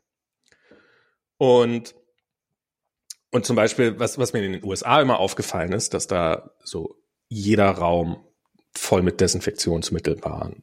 Also so halt, dass halt an jedem Eingang war so ein Desinfektionsmittelspender und das haben die, haben die alle, jeder Pfleger, das ist, jeder äh, aber Arzt. das ist in Deutschland auch so. In Bremen gab es vor ein paar Jahren einen Fall, wo, ähm, wo massenhaft Säuglinge, also nicht massenhaft, aber wo einige Säuglinge gestorben sind, ähm, über Jahre hinweg auch wegen mangelnder Hygienemaßnahmen, weil genau sowas nicht der Fall war. Das kann aber, es kann sein, aber wirklich jedes Krankenhaus, das ich betreten habe, zumindest in den letzten 10, 20 Jahren, hat wirklich an jeder Tür, an jeder Ecke und an jedem Raum einen Desinfektionsspender. Gut, wenn es so ist. Also es ist, ähm, also, aber eben so dieses, dieses daraus lernen, ich glaube, das ist jetzt auch keine. Also was, was, was ich krass fand und was ich mich schon immer frage, warum ist das eigentlich, im, warum ist das eigentlich akzeptiert im, im, im klinischen Bereich und gerade jetzt in so einer Situation, warum haben die 12 bis 14 Stunden Schichten? Was, was sind die Gründe dafür? Ein Ähm. LKW-Fahrer hat hart geregelte Pausezeiten. Du darfst nach acht Stunden kein Gaspedal mehr drücken. Aber dass du nach zwölf Stunden Dienst, Schicht, noch irgendwo hingehst und irgendeinen Patienten das Herz aufschneiden musst, egal wie müde du bist, das, das, das ist, das ist normal? Ich ähm, kenne mich jetzt nicht wahnsinnig gut aus, wie diese Ärzte oder diese Krankenhausschichten jetzt organisiert sind. Ich weiß aber, dass ich von meinem Zivi, Zivi wo ich halt Hausnotruf gemacht habe, da hatten wir 24-Stunden-Schichten. Ähm, 24-Stunden-Schichten bedeutet aber im Endeffekt, ähm, du bist halt auf Bereitschaft. Ne? Also das ist halt Bereitschaft. Du bist nicht die ganze Zeit am Arbeiten, sondern du bist auf Bereitschaft. Das heißt, du hängst eigentlich auch viel rum und wartest darauf, dass halt irgendwas passiert. Und dann, ähm, wenn halt was ist, dann musst du ausrücken und dann musst du was Sachen machen. Ne? Und Mhm. dann halt manchmal auch mitten in der Nacht und so weiter und so fort. Du schläfst dann halt auch dort und keine Ahnung und äh, ähm, und, und, und, und so ist das organisiert. Und ich weiß es nicht, aber ich würde jetzt davon ausgehen, dass 14-Stunden-Schicht nicht bedeutet, dass du 14 Stunden durcharbeitest. In Corona ich, ich weiß, dass wahrscheinlich das schon. Eben. Ja, mit, mit, mit, mit, mit, mit der Ausnahme in Corona-Zeiten wahrscheinlich schon.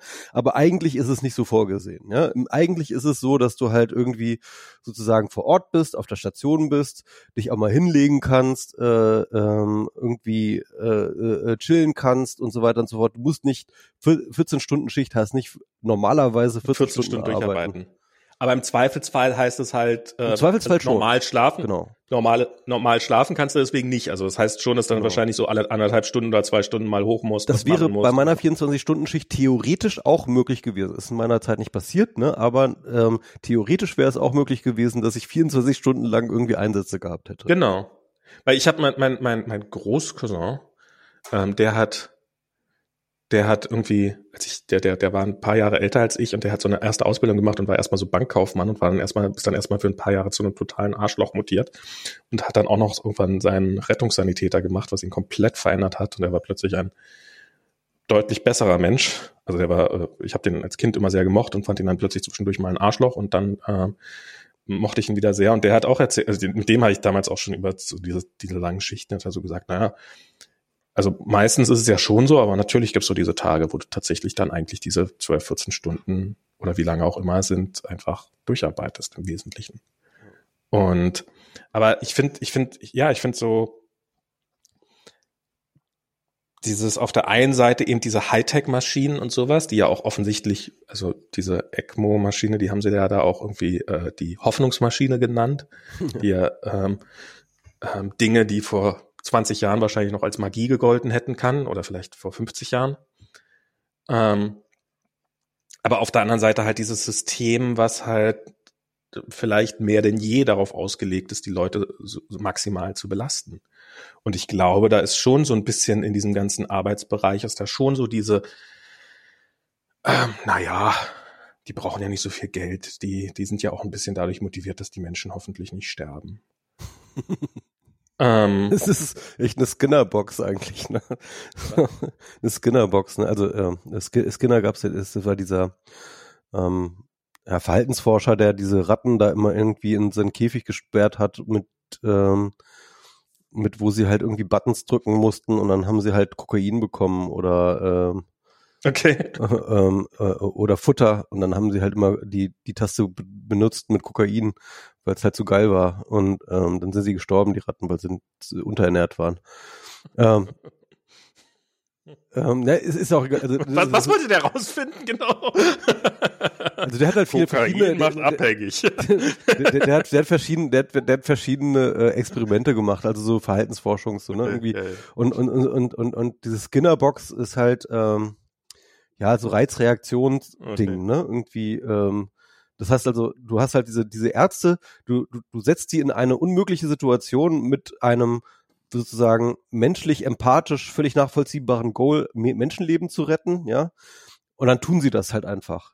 Ja, und dann brauchst du sie eigentlich gar nicht mehr zu bezahlen, weil das ist ja sozusagen, das ist ja Reizreaktion. Ne? Du hast sozusagen den Reiz, äh, ja. jemand, jemand in Lebensgefahr und die Reaktion, ihn zu retten. So, wozu brauchst du eigentlich noch ein Gehalt? Ja. So. ja. ist, ist, ist doch ein super System. Ja, das ist, das ist, das ist, das ist das Irre, dass ähm, so das. Es kam jetzt auch mit Corona, das halt so, ja, warum sind eigentlich die Systemrelevanten so schlecht bezahlt? Ja, ja ich glaube, es ist wirklich, äh, das Skinner-Ding ist wirklich ein.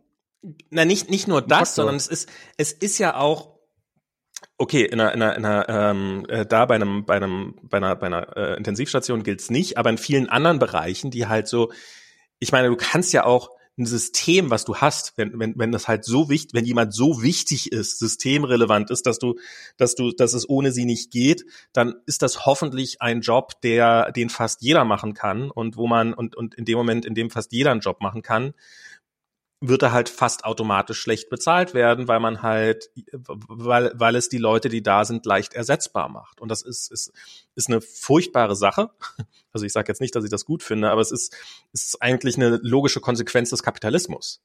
Je leichter du ersetzbar bist und man sollte, man, und ich bin schon dafür, dass man systemrelevante Menschen leicht ersetzbar hält, ähm, ja, macht, nicht, nicht so, um sie schlecht ähm, zu bezahlen, sondern ähm, Aber, aber so ein, so ein Intensivpfleger, ne? Der ist nicht leicht zu ersetzen. Der ist nicht leicht zu ersetzen, ja, ja. Das, das ist das eine super den, krass anspruchsvolle Arbeit, so. Das ist äh, super krasses Wissen, was du da haben musst. Ja, ja, das ist, das, das, ja, ja, auf Krasses Training auch und so. Das ist schon heftig. Das, wahrscheinlich, wahrscheinlich sind das überhaupt mehr von diesen systemrelevanten Berufen, für die man wahrscheinlich mehr Wissen braucht, als wir so glauben. Ja. Und, ähm, das ist, ähm, ich habe neulich hab ich, äh, hab ich so ein Video davon gesehen, wo jemand so ähm, auf dem Feld irgendwelche äh, Pflanzen runter, also geerntet hat mit einem unfassbaren Tempo, wurde dann auch so, so und dann stand so drin, ja, ja, low-skilled work sozusagen. Ja, ja, unskilled also, labor, sagt man. Unskilled labor, genau. okay, ja. ich würde das nicht hinkriegen. Ich muss sehr lange lernen, um das auf eine Ansatzweise so gut hinzukriegen. Aber unskilled, ja, ja, genau. Und Ich habe ja. eine andere, Do ich habe eine andere Doku über Corona noch gesehen. Ja. Ähm, sehr andere Doku, die war auch äh, auch sehr gut. Und zwar war das ähm, Plandemic bestimmt, ne? Ja. genau. Das ist nämlich alles nur gefilmt. Das ist, das waren nur Schauspieler bei. Nee. Ähm, ähm, und zwar ging das da. Ist, äh, ich ich äh, gucke ja immer diesen die YouTube-Videos von Wendover Productions. Das ist so ein YouTube-Channel, der halbwegs äh, so Faktenvideos mit äh, schlechten Witzen drin macht. Ähm, so halt irgendwie lernst irgendwas über ein Thema, dann sind dabei ganz ein bisschen ein paar Witzchen drinne. Und der hat so ein paar Videos und Podcasts darüber gemacht, über entlegene Orte. Ähm, ich glaube, über ein, über ein paar davon habe ich auch schon mal hier erzählt, über Jetzt habe ich schon wieder vergessen, wie diese Insel heißt. Die weit entfernteste Insel der Welt, wo, ähm, wo die. So ja, mit diesem, ja. Hm, hm. Ähm, wo, wo die äh, wo die Meuterer von der Bounty ihre äh, quasi bis heute leben. Ähm, und dann waren äh, der Michi deutet mir anders auf Klomus und dann vergisst er den Mute-Button zu drücken. Ähm, und ähm, und und andere, was was hat er noch so gemacht? Ähm, einer hat er gemacht über die inzwischen inzwischen echt einige über die ähm, über diese Inselgruppe im Pazifik, die, ähm, wo, wo das Bikini-Atoll ist, das berühmte, wo die amerikanischen Atomwaff äh, Atombombentests stattgefunden haben und was jetzt einer der ersten Staaten ist, der ausgelöscht werden wird vom Klimawandel. Und über eine Insel, über, über eine, die nördlichste, quasi nördlichste bewohnte, so wo wirklich Leute leben, nicht nur irgendwie in so einer Erdölbörstation oder sowas auf der Welt und sowas und so. Über sowas hat er alles Dokus gemacht. Und ähm, die sind, sind ganz unterhaltsam, ne? also oder sind gut gemachte Dokus. Gibt's auf Nebula, so heißt der Dienst. Ähm, und der hat äh, jetzt eine Doku gemacht über ähm, Ketchucan, Ketchican, Ketchucan, ich merke es mir nur Catch a Can, also wie Dose fangen. Ähm, das ist eine, ein, ein kleiner Ort in Alaska. Und das war halt, irgendwann waren die halt mal, war es ein Holzfällerort, wo Holz gefällt wurde und dann war es ein Fischfängerort, wo Lachse gefangen worden sind und alles hat irgendwann nicht mehr funktioniert. Und jetzt ist es halt ein Ort, ich kann dein Mikro nicht anmachen. Du musst dein Mikro selber anmachen. Ich konnte dein Mikro ausmachen, aber du musst es wieder anmachen. Ähm und ähm, genau. Und jetzt ist es halt ein Ort, in dem der vom von von äh, von Kreuzfahrtschiffen lebt.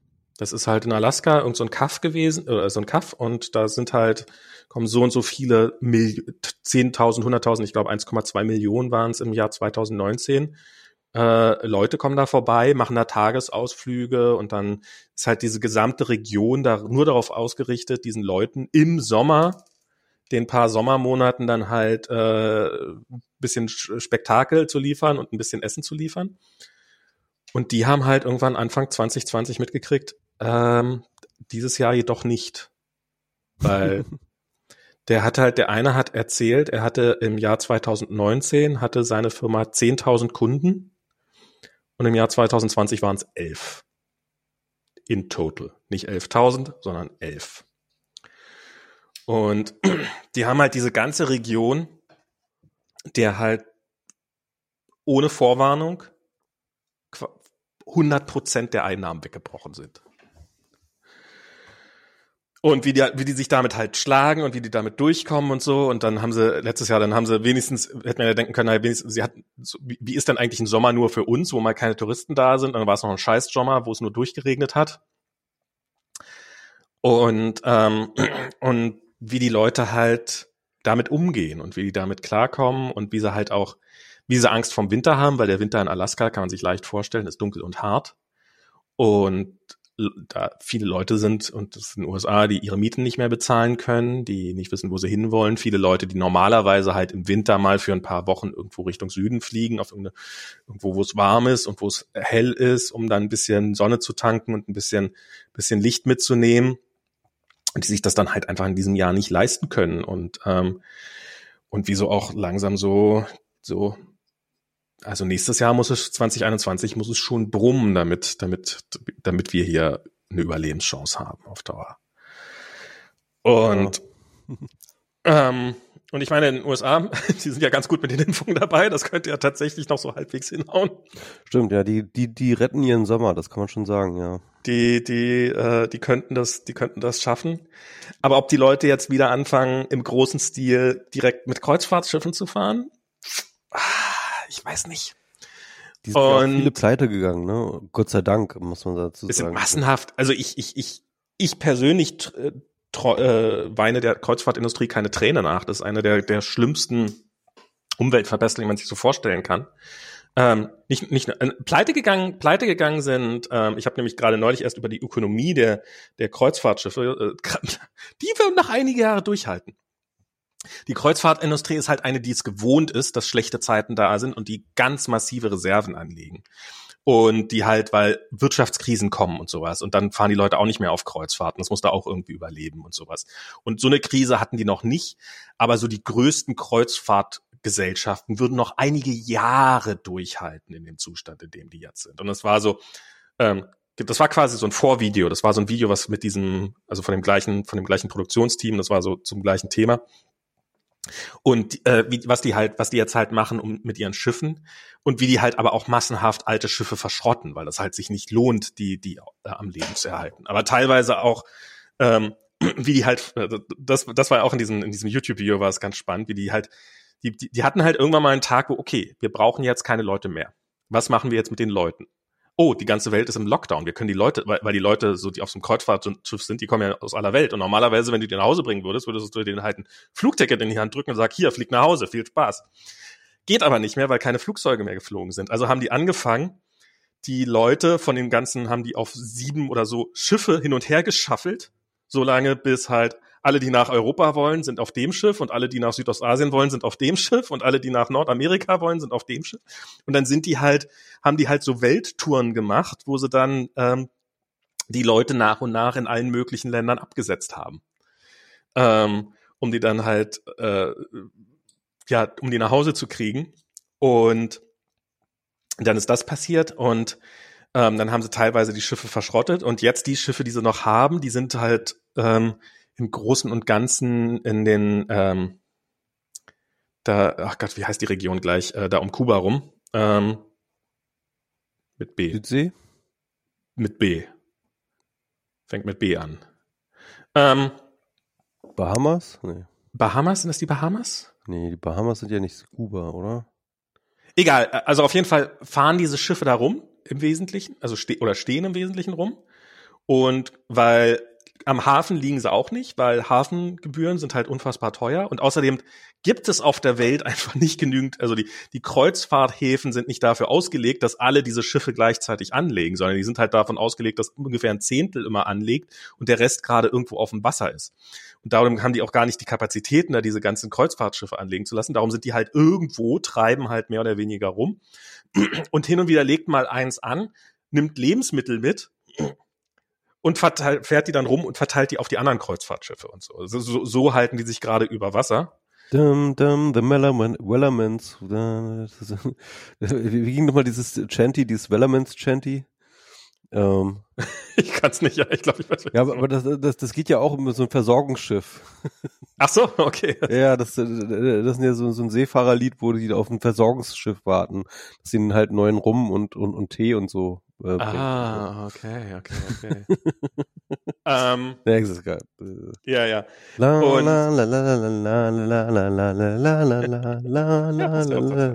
Kein Wunder, dass jetzt alle gerade die Lieder singen. Ähm, und das, das war, ja, und das, das ist ganz spannend, das macht auch äh, durchaus Spaß, das zu sehen, dieses, dieses.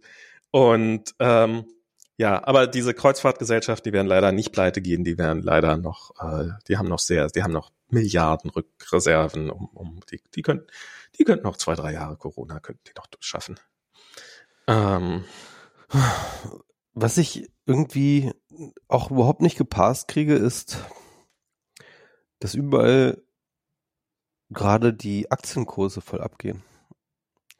Also ich meine, du hast so diese Krise, diese Jahrhundertkrise, irgendwie die Wirtschaft liegt im Argen, irgendwie ähm, Arbeitslosigkeit in, äh, in ungekannten Höhen, unfassbare Kosten, die ja kein, denen, denen ja gar keine ähm, gar kein Value gegenübersteht, gar kein Wohlstandsgewinn, sondern es ist ja wirklich so Kosten, die jetzt einfach gekommen sind durch diese Krise, ne? Irgendwie, hm. die, die jetzt keinen, keinen Wert schaffen.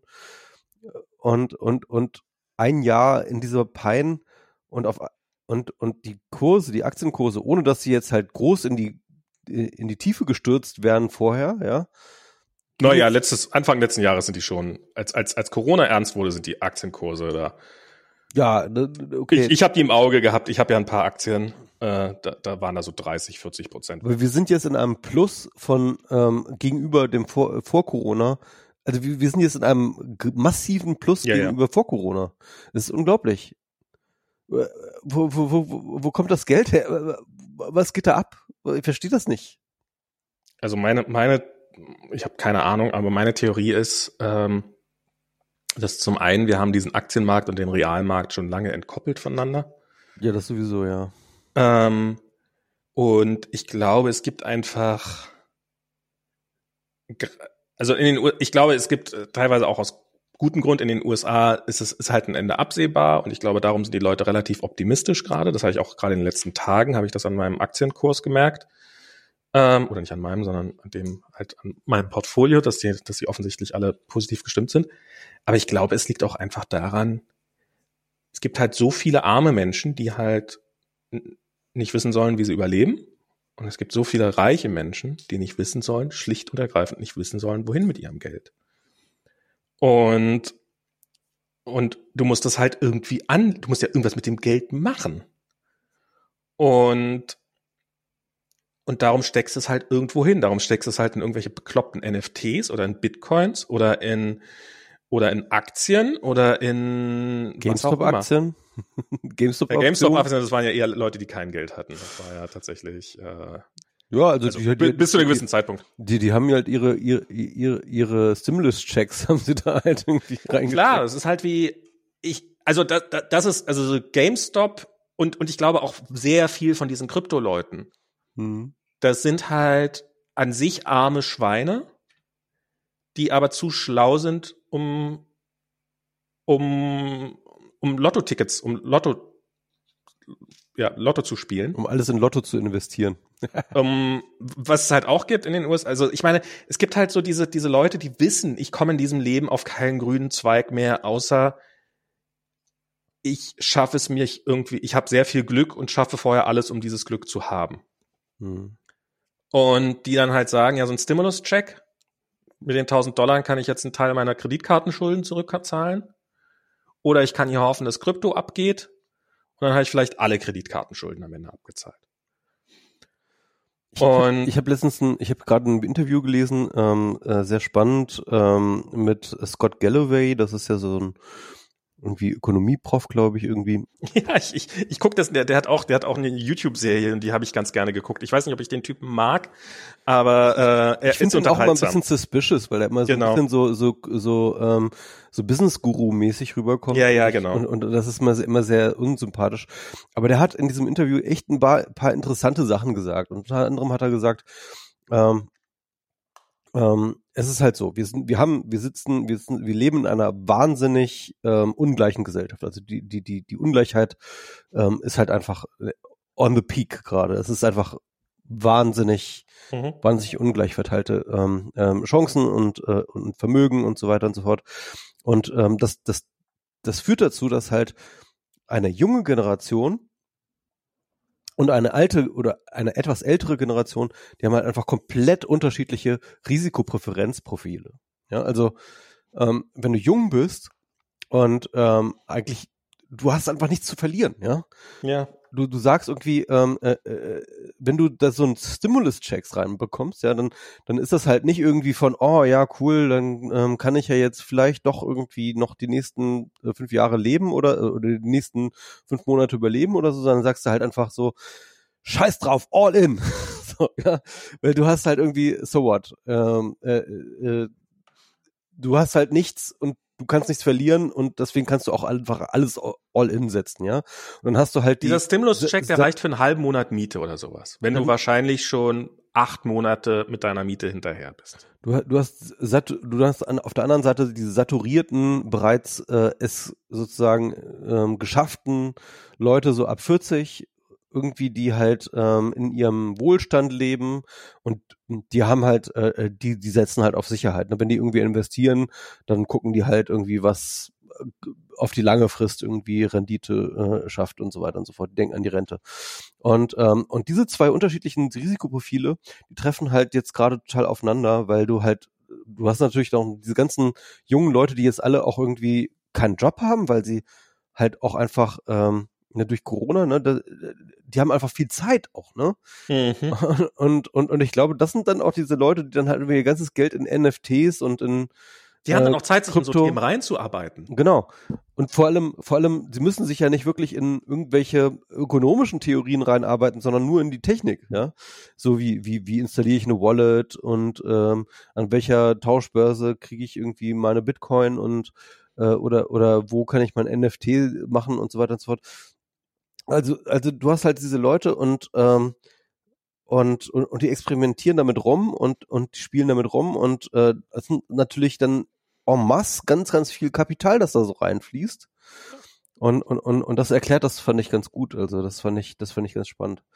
Ich glaube auch, ähm, wir haben momentan, ähm, also äh, so mal allgemeiner um diese Frage von, es sind ja eben nicht nur Krypto und NFTs und so, sondern es ist halt auch ähm, äh, wie gesagt, der Aktienmarkt, es sind ähm, solche Sachen wie GameStop und so weiter.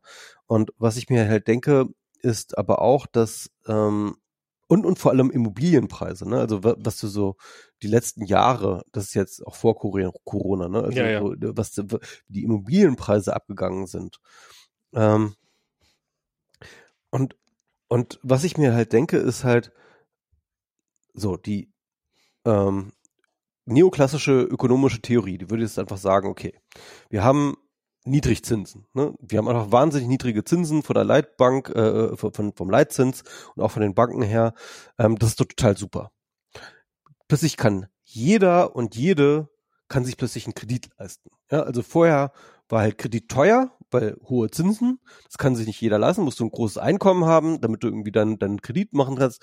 Niedrige Zinsen ist doch total super kann sich jeder einen Kredit leisten, weil kostet ja nichts. Ja, Geld kostet w nichts. Würde auch jeder, würde auch jeder einen Kredit bekommen? Ist das, genau. Ist das und das ist, das ist nämlich, das ist nämlich der Unterschied. Ja, also das ist das, was die nicht sehen. Ja, ist halt sozusagen, ähm, ja, theoretisch, aber praktisch bekommt nicht jeder einen Kredit. Und ähm, das heißt also mit anderen Worten, ähm, wir haben hier, wir haben eine neue Form von Klassen. Wir haben eine neue Form von Klassen. Wir haben diejenigen, die Zugang haben zum Kapitalmarkt, die Kredit, mhm. Kredit bekommen wir haben diejenigen, die zwar vielleicht in der Lage wären, Kredit auch abzuzahlen, weil halt die, die Zinsen so niedrig werden und so weiter, aber die halt einfach ausgeschlossen sind, die keinen Zugang haben zum, zu, zum Kapitalmarkt, weil sie keinen Kredit bekommen, weil keine Bank ihnen was leihen würde. Und, ähm, und, und, und, und das heißt mit anderen Worten, ähm, ja, es gibt halt Free Money for All, aber nicht eben for all, sondern nur für eine doch relativ kleine wahrscheinlich so 10 Prozent äh, oder, oder, oder sag, sag, sag mal. Nur für die, die es eigentlich gar nicht so dringend brauchen. Äh, 30, 30, 40 Prozent, genau. Nur für die Leute, die es nicht brauchen. Ne? Ähm, und ja, wahrscheinlich sind schon mehr als 20, 30 Prozent. Und, und, und die, die können sich eigentlich mehr oder weniger eigentlich, ja, eigentlich unbegrenzt Kapital besorgen und das in irgendwas reinstecken. Ja. Und, und ich glaube, daher kommt halt momentan diese, Und machen das ja auch. Das ist ja auch so ein Lockout-Mechanismus. Das ist ja, ja, auch so eine, ich meine, das sieht man im Tech-Markt, sieht man das äh, sehr schön. Das ist ja halt, wenn du halt die Investition hast, dann kannst du halt Leute so gut bezahlen, dass du halt deine Konkurrenz schon damit verhinderst, dass du halt äh, die Preise so für, für, für, für die Produktion so in die Höhe treibst, dass die gar keine Chance haben, darauf zu kommen. Weil äh, das, ist, so hat man ja im Silicon Valley. Das ist ja immerhin noch ein guter, das ist ja immer noch ein, das ist ja fast noch ein ähm, gesunder Mechanismus, weil du dann sozusagen das Geld, das du dir an der, an der Börse leist, halt auch wirklich in, wieder in Löhne transferierst, ja. Aber in ja. den meisten Branchen äh, transferierst du das ja nur wiederum in, in weitere Assets, ne? Also äh, äh, ähm, und, und das ist halt der Punkt. Also ähm, es gibt äh, der, den Begriff, der momentan so ein bisschen viral geht so in der Ökonomie, der nennt sich ähm, Asset Inflation oder Asset Asset Value Inflation oder sowas, keine Ahnung. Ja.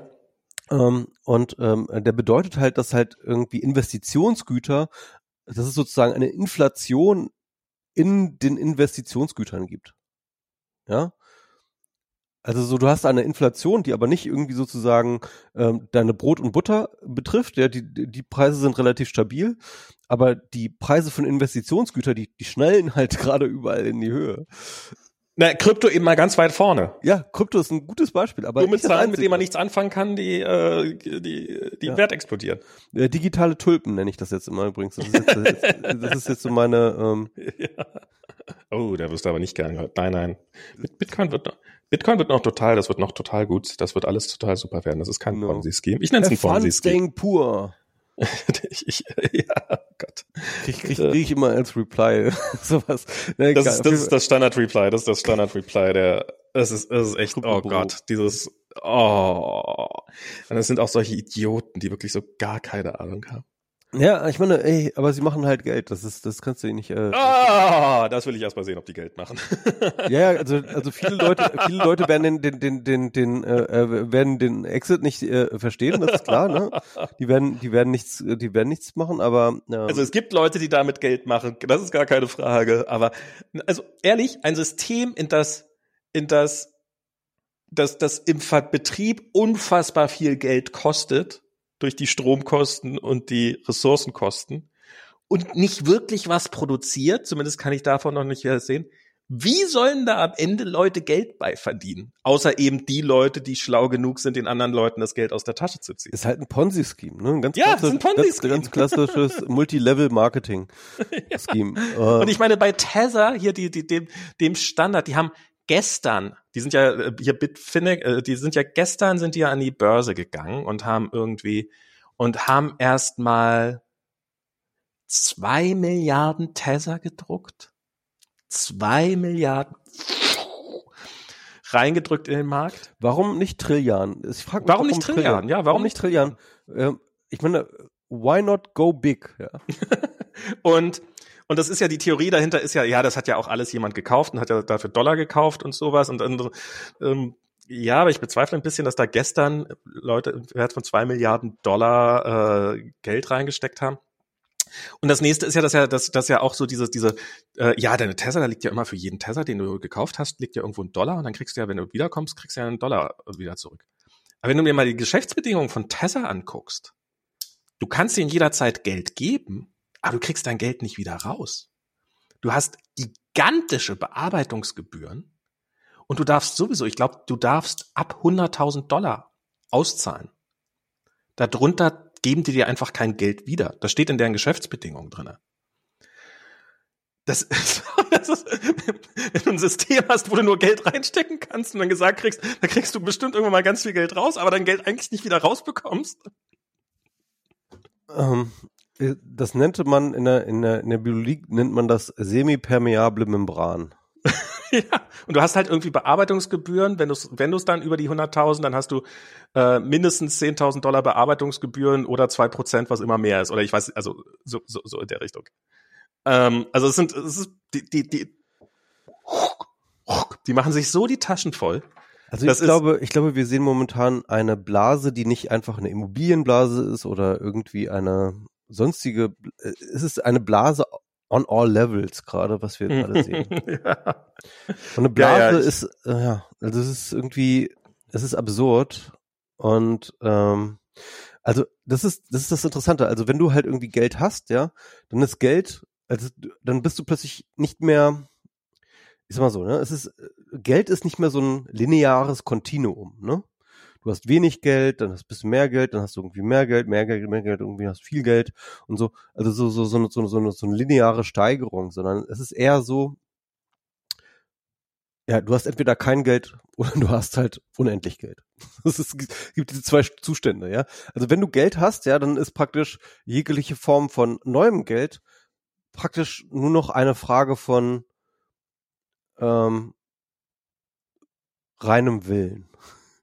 Also, das ist mein, mein Vater hat irgendwann mal gesagt, so schön, die erste Million ist immer die schwerste. Ja, genau, genau, genau. Das ist, das ist so ein, das ist und, so ein Spruch, und das, das stimmt auch, aber ich glaube, das stimmt selten mehr als heute. Ja, also wenn du eine Million hast, kannst du dir eine Milliarden leihen. ja, so. Das ist, ja, klar, das ist, ähm, und dann, und dann kannst du das investieren und dann hast du irgendwie, ähm, wenn du es klug investiert hast, du halt 100 Milliarden oder so. Kann ich, ich, ich es, es ist nur noch Fantasiesummen irgendwie ab einem bestimmten Punkt so. Ja, das, das, das, da ist tatsächlich was, da ist tatsächlich eine Menge dran. Das ist, ähm, ja. Und, und während halt sozusagen die meisten Haushalte irgendwie ihr Geld abzählen müssen an der Supermarktkasse für ähm, den täglichen Bedarf, ja, ist halt irgendwie so in diesem Finanzbereich, ähm, ist halt so eine, so, so eine Null hinten dran, mehr oder weniger, das ist dann halt so, ja, gucken wir mal. So. Ja, das ist ja auch, ich meine.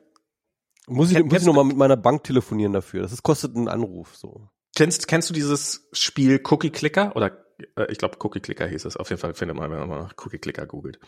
Das ist, das ist so ein Spiel, wo du, ähm, wo du Cookies produzierst. Und du klickst halt also einmal. Cookies oder was? Nee, nee, nee so, so auf Bildschirm. Das ist halt ein Spiel. Du, okay. du, du siehst halt auf Bildschirm, du klickst irgendwo hin und dann siehst du, dann, dann kommt ein Cookie raus. Und dann verkaufst du die Cookies und dann kriegst du dafür Geld und für das Geld kannst du dir eine Oma engagieren, die für dich Cookies backt. Und dann brauchst du nicht mehr, zu, also am besten backst du, klickst du immer noch, ah, okay, aber die. Okay. Ich, äh, ich, ich verstehe, ich, ich kenne das Spielprinzip, ja. Und irgendwann hast du halt Fabriken, die dann pro Sekunde so und so viele Milliarden.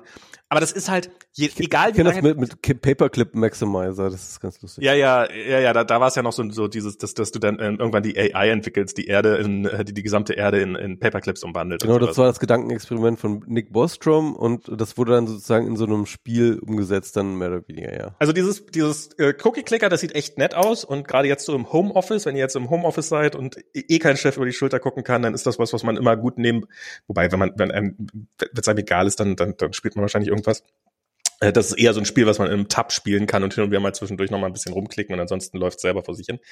Aber das ist halt so ein, das ist halt so dieser noch eine Null-Mechanismus. Da kriegt man das mal mit, dass man halt so am Anfang denkt man sich, oh, wenn ich 100 Kekse pro Sekunde produzieren kann, dann bin ich reich und irgendwann produzierst du halt 100 Millionen Kekse pro Sekunde und aber es ist immer noch nicht genug, weil da hinten gibt's noch die Maschine, die eine Milliarde Kekse pro Sekunde produzieren kann und die brauche ich jetzt und sowas und es ist so und ich glaube so ähnlich ist das, ich glaube unser Zahlensystem ist auch einfach nicht dafür geeignet, um um Geld, um, um diese Zahlen darzustellen, um die uns irgendwie. Ich, ich habe das irgendwann mal. Äh, es gibt von Tom Scott, das ist auch so ein YouTuber, gibt so ein Video darüber, wie der probiert quasi Geld zu veranschaulichen.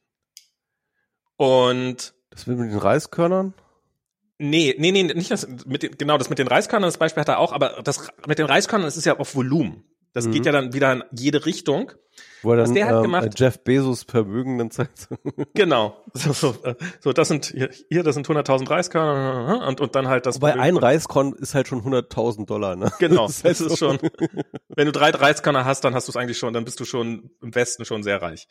Ähm, und nee, der hat das, der hat das noch anders gemacht, nämlich der hat gesagt, okay, die Dicke eines Geldscheins. Also wenn du eine Dollarnote nimmst und die dann quasi einfach so so ein Stapel Dollarnoten hintereinander packst, dann macht er so, ja, das ist so das das das hier ist das ungefähr was was man in einem Monat verdient. Und das ist also so irgendwie ein paar Finger breit.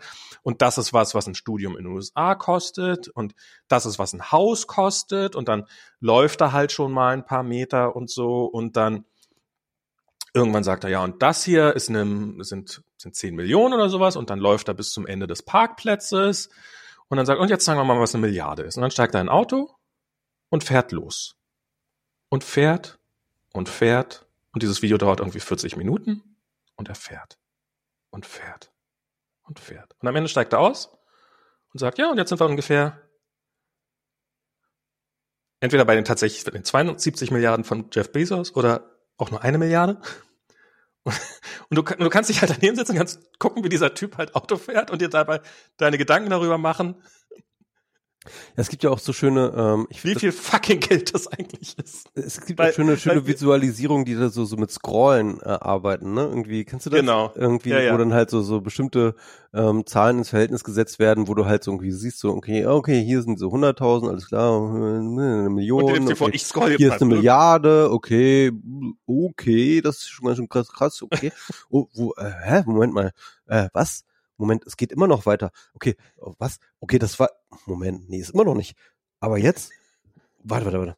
Jetzt müsste ich doch bei der Hälfte sein. Jetzt ich bin doch, jetzt bei einem Hundertstel. So, und, ah, jetzt ist eine Milliarde, alles klar. Und ja. jetzt kommt das, und jetzt kommt das, äh, ähm, äh, äh, äh, das, das Vermögen von, von, von, äh, ähm, ja, und irgendwann weiß man dann, okay, ich, äh, also am Anfang nimmt man sich ja noch vor, das muss doch zu schaffen sein genau. das durchzuscrollen und dann irgendwann, okay, nee, no way, no genau. way. Das, dann, aber, aber, aber nach der Milliarde, wo du dann sozusagen schon, schon, schon dich einen Wolf gescrollt hast, ja, äh, kommt dann irgendwann das, das, das, das Vermögen dann von äh, Jeff Bezos und dann bist du halt, okay, dann warst du okay. Äh, never ever, ja, also. Äh, ja, das ist, ähm, das, das Mathematische, die, diese Mathematik mit diesen Nullen, das macht es so unfassbar leicht, ja, das ist halt auch, auch, auch, auch exponentielles Wachstum und das muss man halt ja. sehen. Ähm, natürlich, also, ähm, jedes prozentuale Wachstum ist exponentiell. So. Ja. Und, ähm, und das ist im Endeffekt so dieses, äh, was man so in der, in der Schule mal irgendwann mit dem Zins und Zinseszins gelernt hat, ne? Irgendwann läuft die Scheiße von alleine. Genau. Und ähm, und, und, und wir sehen es halt momentan halt ständig mit Corona, ne? Also äh, wir kriegen ja so ein Gefühl dafür. Aber im Endeffekt ist jegliche Form von Finanz, ähm, äh, äh, äh, Finanzialisierung ist halt eine exponentielle Funktion. Ähm, garantierter Zinssatz ist immer eine exponentielle Funktion. Das muss man sich einfach, einfach ja. vergegenwärtigen. Und wenn du nur ein Prozent fucking ähm, äh, ein Prozent für dein für dein für dein Geld kriegst, ist es eine exponentielle Funktion. Ähm, ist dann halt natürlich die Frage, ähm, wie lange es dauert, bis sich das verdoppelt, aber ähm, es ist halt, es hat alles Nee, das ist nicht die Frage, weil halt für den einen ist Verdoppelung ähm, immer noch sehr, sehr wenig Geld. Und für den anderen ist halt, ah, und wenn es sich nicht verdoppelt, also dann, dann reicht halt das eine Prozent Wachstum aus und die Verdoppelung halt nach 30 Jahren oder weiß der Teufel was, ähm, immer noch aus, damit er nie wieder arbeiten muss. Das ist ja, halt, klar. das ist halt alles. Ja, ist, das, die das Verdopplung ist für beide, dauert für beide genauso lang, aber es ist halt, was macht die Verdopplung aus? Ja. Das ist. Ja. An ein Euro verdoppelt ist das äh, äh, ist dieselbe Kurve wie 100 Millionen verdoppelt, ja. Genau. Ja. Und ähm, genau, das ist und, und und das ist so schwer zu verstehen, ne? Und Verdopplung ähm, ist halt auch exponentiell. eben genau. Äh, Verdopplung ist und ähm, der der Punkt ist, ähm, was ich sagen will, ist ähm, du bist im Endeffekt ähm, was wollte ich sagen? Ähm, jetzt bin ich, jetzt habe ich den Namen, äh, den, den, den Faden verloren. Ich kann ja nochmal zum exponentiellen Wachstum. Es gibt ja diese schöne Legende von irgendjemandem irgendwie, indischer weiser Mann, sage ich jetzt mal, der irgendwie äh, Ach, mit dem Schachbrett, ne? Ja, mit ja, dem genau. Schachbrett und äh, der halt sagt, was hättest du gerne? Und er hat gesagt, äh, ich hätte gern ein Reis Schach aufs erste Schachfeld und dann für jedes Schachfeld eine Verdoppelung der Reismenge. Und ähm, der Maharaja oder wer auch immer sagt, haha, natürlich sollst du haben, du Trottel. Und ähm, ja, wieder Mathematiker oder jeder Informatiker weiß, 2 hoch 64 ist eine verdammt große Zahl. Ja. Das ist halt, überschreitet halt locker die äh, Jahresreisproduktion der Welt oder irgendwie sowas, auch heute oder sowas. Also es ist halt einfach eine gigantisch große Zahl, die halt mit 64 Schachfeldern abgedeckt wird. Es gibt auch ein anderes äh, Gedankenexperiment, das da immer ganz gerne äh, benutzt wird. Es ist die Frage äh, mit den Seerosen. Ne? Du hast halt eine exponentielle äh, ja. Zunahme von Seerosen, sagen wir mal so, die verdoppeln sich jeden Tag. Du hast halt am ersten Tag eine Seerose, am zweiten Tag hast du zwei Seerosen, dann hast du vier Seerosen und so weiter und so fort. Und ähm, das heißt mit anderen Worten, der, der See mit den Seerosen, ähm, ähm, der wird halt immer weiter zuwachsen, ja. Und die Frage ist dann halt, ähm, okay, du hast jetzt sozusagen, der, der Teich ist jetzt halb voll mit Seerosen. Wann ist der Teich voll? Und, ist halb ähm, voll nach 30 Tagen und wann ist der Teich? Wann wird der Teich voll? Sein? Genau, nach, nach 30 Tagen ist er halb voll, genau, und äh, wann ist er ganz voll? Und dann sagen halt ganz viele, ja, keine Ahnung, nochmal irgendwie 60, äh, nochmal 30 Tage oder sowas, ne? Irgendwie um, äh, weil sie halt linear denken. Aber natürlich ist die Antwort einfach morgen. weil, weil er verdoppelt sich jeden Tag. jeden Tag. So. Genau. Und ähm, und äh, das ist halt so, ähm, äh, was halt äh, das immer so, so sehr schwierig macht für Leute, ähm, also exponentielles Wachstum zu verstehen. Äh, ja, das finde ich auch. Das hat ja auch der von von Schleswig-Holstein dieser dieser äh, äh, ähm, Ministerpräsident hat ja auch gesagt, naja, das können wir erstmal aufmachen. Wir sind ja schließlich noch nicht in, äh, im, äh, im wirklich schlimmen exponentiellen Wachstum. Ja. Und da wo man dann diese auch wunderschöne Grafik, finde ich irgendwie, ja, ja. wo wo so eine exponentielle Kurve gemacht ist, wo ne, jede exponentielle Kurve fängt ja erstmal flach an, ne? Und dann genau. hat sie halt irgendwann ihren Hockeystick. Und ähm, und äh, da, da, die war dann aufgeteilt in drei Bereiche sozusagen, ja. Und ähm, irgendwie Politiker sehen halt irgendwie ähm, ähm, am Anfang so ähm, äh, wo, wo, wo das Wachstum sehr langsam ist, sagen sie halt so, ja, äh, äh, äh, kein Wachstum at all, ja, irgendwie, und im Mittelteil sagen sie, ja, okay, hier gibt es lineares Wachstum und äh, dann so, so wo, wo sozusagen der Hockeystick halt ganz hoch schnellt, sagen sie, okay, jetzt haben wir exponentielles Wachstum. Und dann dagegen sozusagen dieselbe Kurve von Wissenschaftlern betrachtet, exponentielles Wachstum, exponentielles Wachstum, exponentielles Wachstum. Genau. Und, und, das ist, und das ist, das ist halt das, was wir gerade mit Corona haben. Und das, das finde ich halt das, das Krasse, dass halt die, die Zahlen steigen ja nicht schnell. Es ist ja nicht so, dass es jeden Tag verdoppelt oder irgendwie sowas. Es ist ja nicht so, sondern die Zahlen sind ja immer nur ein, ein bisschen schlimmer als gestern. Schon eigentlich, also definitiv mehr schlimmer, als man sich haben wollte. Aber sie sind ja gerade heute irgendwie fast 30.000 Infektionen. Ähm, ja, die Inzidenz ist jetzt irgendwie bei 160 oder sowas. 100, 155 oder sowas, ja.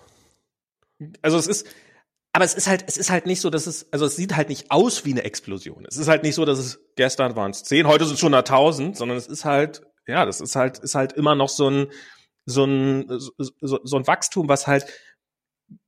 Die Explosion was, was ist halt, wenn wir von 600 auf 1200 gehen in einer Woche. Ne? Das ist halt, das ist dann die Explosion. Ja, ja, genau. Und ähm, aber wir sind, sind trotzdem auf dem Weg dahin, auch wenn er vielleicht gar nicht so hoch ist, ist halt, äh, wenn er halt, also das Einzige, was man halt vielleicht argumentieren könnte, ist halt, dass man sagt, naja, solange es, äh, solange er halt nur knapp über eins ist, hat man, hat man bisschen mehr Runway, um, um die Situation abzuändern. Aber wir sind jetzt in einer Situation, wo wir seit, ich weiß nicht, seit einem Monat sich inzwischen alle einig sind, dass jetzt dringend mal was passieren muss und trotzdem nichts passiert. Also ich weiß ich glaube, nicht, wir sind jetzt eigentlich relativ stabil auf 1,1 R, oder? Also so 10% Wachstum. Pro Tag oder pro Woche? Ähm, ich glaube, es ist immer sieben Tage R, den man berechnet. Okay. Ne? Ich glaube, dann sind sogar mehr. Ich glaube, in einer Woche sind das mehr als 10% Wachstum, die wir gerade haben. Deutlich mehr. Ähm, hm. Ah, nee, nee, das sind ja sieben Tage gemittelt auf den, auf, auf den, auf den Tageswert, ne, genau. Es sind sozusagen, ich glaube, wir haben über, über sieben Tage, äh, über sieben Tage gemittelt auf den, äh, äh aber pro Tag. Also es sind äh, pro Tag zehn Prozent, ja. Das, muss, das müsste ja eigentlich. Das ist, das ist der sieben Tage R ist halt nicht irgendwie ähm, sieben Tage, äh, sozusagen der, der R-Wert für sieben Tage, sondern der Tages-R-Wert auf sieben Tage gemittelt. Sieben Tage R-Wert. Aktuell bei 1,11. Stand 14. April, ja. Hast du sehr gut getippt. Ein Sternchen. Kannst endlich, dir ein Impfsternchen holen. Endlich ein Impfsternchen. Darf ich jetzt eine Impfung haben? Nein. Ah, mein Vater wurde Dienstag geimpft. Meine Mutter ist geimpft. Meine Mutter ist auch schon geimpft. Äh, meine Tante kommt Freitag. Das ist sehr gut. Das fühlt sich langsam so wäre ich auch gern mal dran. aber, aber ja, die, also die, die harten, die harten, die, die, die, die, äh, ich kann es im Zweifelsfall hoffentlich besser ab als die noch im Zweifelsfall. Ähm, Wieso hatten die, hatten die Nebenwirkungen? Ach so, bei der Impfung, nee. Also meine Mutter hatte gar nichts. Meine Mutter auch nicht. Ich habe mich, ich, es hat mich ein bisschen suspicious gemacht, ne? Weil sie wirklich, sie hatte sie AstraZeneca, hat gekriegt. sie hatte AstraZeneca und sie hatte praktisch überhaupt nichts, gar keine Impf gar keine Nebenwirkungen, gar nichts. Und ich dachte mir so, vielleicht haben die ihr nur Salzwasserlösung gespritzt oder so. Falschen Chip. Ein Pentium statt einem ARM-Chip. Nein. Nein, ich, ähm, ich, ich, ich, ich, ich habe mir dann sofort so, so, so, so, so mafiöse Strukturen ausgedacht mit irgendwelchen korrupten Doktoren, die dann halt unter der Hand Impfdosen ähm, für, für viel Geld verkaufen und dann halt irgendwie ähm, äh, und dann halt irgendwie so ihr, ihr äh, äh dann nur noch so Kochsalzlösung verspritzen. Oh Gott. Ich will gar nicht wissen, wo das passiert. Ich bin mir sicher, das passiert irgendwo. Das passiert auf jeden Fall. Ja, ja, das passiert auf jeden Fall irgendwo. Das ist. Oh Mann. Ja, das ist. Also das ist sowas, was, was. Ähm, ich habe, ich habe neulich habe ich auch ein Zitat, das war mir vorher auch nicht bewusst. Ähm, man hört ja immer so diese 85 Prozent, ja, AstraZeneca hat ja nur 86 Prozent und das hat äh, 96 Prozent und sowas. Und das ist halt, aber es bedeutet nicht, also dass ihr, ne, dass, dass es nur in 86 Prozent aller Fälle wirkt, sondern alle diese Impfstoffe machen es praktisch unmöglich, dass ihr noch einen schweren Verlauf habt.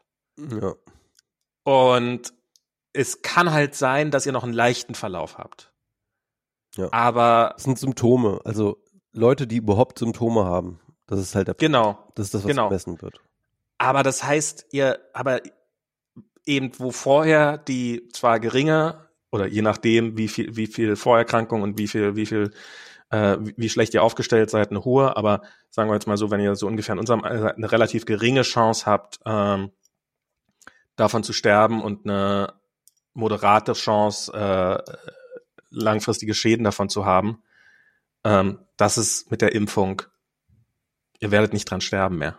Ja. Und, ähm, und ihr werdet, das ist, und das ich ist wirklich Schiss von einer, vom schweren Verlauf und ich werde glaube ich, wirklich, wirklich, wirklich, wirklich wahnsinnig erleichtert sein, wenn ich eine Impfung habe. Alter, oh Gott, ich werde also ich werde wenn ich, das wenn weiß ich, ich schon. Ich wenn ich, wenn ich die erste, ich, ich übrigens, ich habe meine Mutter begleitet ins Impfzentrum, ne? Irgendwie ich war in Hannover. Ich bin auch extra länger geblieben über über Ostern, dass ich meine Mutter ins Impfzentrum be begleiten kann. Und ähm, als ich da war, ich habe auch echt geheult. Ich habe wirklich geheult, weil ich gedacht habe, also äh, Gabriel Joran hat da ja so einen schönen Text äh, bei, ja. ich glaube, über Medien, Medien auch geschrieben, ähm, was diese Impfzentren, er arbeitet da ja irgendwie als Helfer. Ja. Und lohnt sich die, zu folgen. Das, äh, für, für ja, er ist sowieso ein toller, toller Twitterer, ähm, auch sehr lustig und so und ähm, kann man auf jeden Fall machen. Und ähm, ähm, was, was dieser Ort für Hoffnung ähm, birgt. Ne? Und das ist natürlich, ja. es ist natürlich erstmal irgendwie äh, total kontraintuitiv. Das ist halt eine, diese Impfzentren sind große Hallen, ähm, wo alles nach Schema F sortiert ist, wo alles irgendwie durchorganisiert ist, ähm, Hoffentlich. Bis, ins, bis ins effizienteste. Und nee, ist auch durch, durch, durch, durch, durchaus ja, auch, ja, das ist auch durchaus so.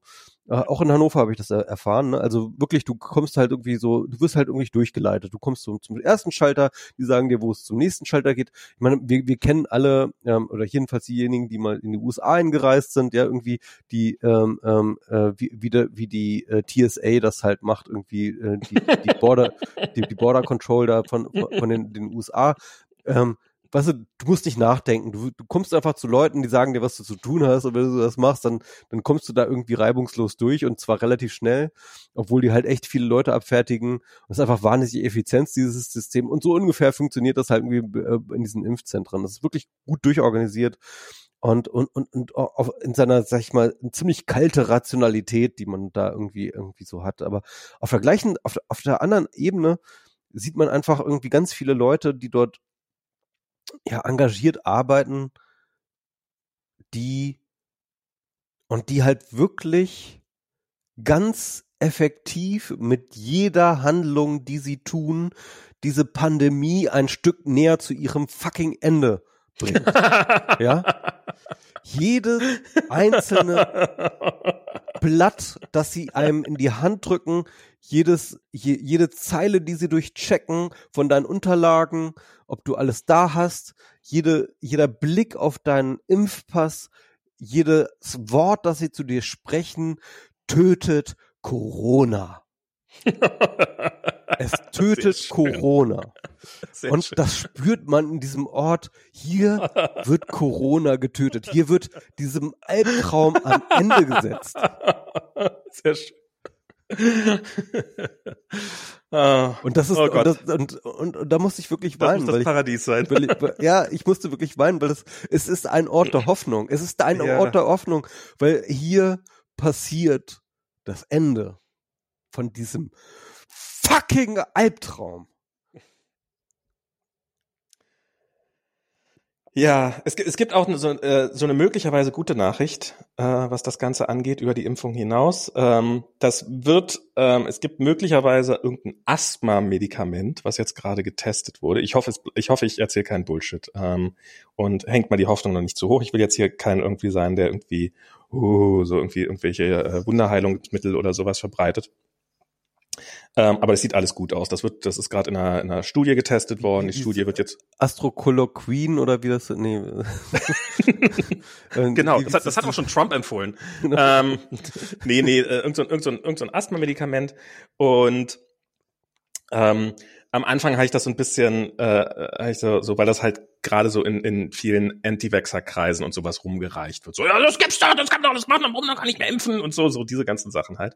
Und es ist halt ein Medikament, was, wenn alles gut läuft, so wie es aussieht, ähm, und sich die, die Ergebnisse der Studie bestätigen, das Risiko, äh, einen schweren Verlauf zu haben, um 90 Prozent reduzieren. Und, ähm, und es ist halt ein Medikament, was, wenn ich das richtig verstanden habe, man wohl auch nach Symptombeginn noch ein, also es ist jetzt nicht so irgendwas, was man prophylaktisch nehmen muss und die ganze Zeit, sondern es ist halt, ah, du hast Symptome, hier nimm mal dieses Medikament ähm, und, und damit erhöhen sich deine Chancen dramatisch, ähm, keinen schweren Verlauf zu haben. Ich habe es auch gelesen, ein fucking Asthma-Spray. Ich meine, okay. ja. Und aufgefallen ist es halt dadurch, dass halt ein äh, paar Ärzte ähm, gesehen haben, dass einige ihrer Astra-Patienten, äh, äh, Astra-Patienten, äh, Asthma-Patienten, äh, bei denen man ja nun vermuten würde, dass es denen eher dramatisch schlechter geht als äh, so der Normalbevölkerung, dass es denen extrem, dass die quasi komplikationsfrei durch diese Krankheit durchgekommen sind. Und ähm, ja, das ist ähm, ah, vielleicht, vielleicht, vielleicht Vielleicht kriegen wir es ja hin. Vielleicht kriegen wir, vielleicht wird es ja doch gut ausgehen.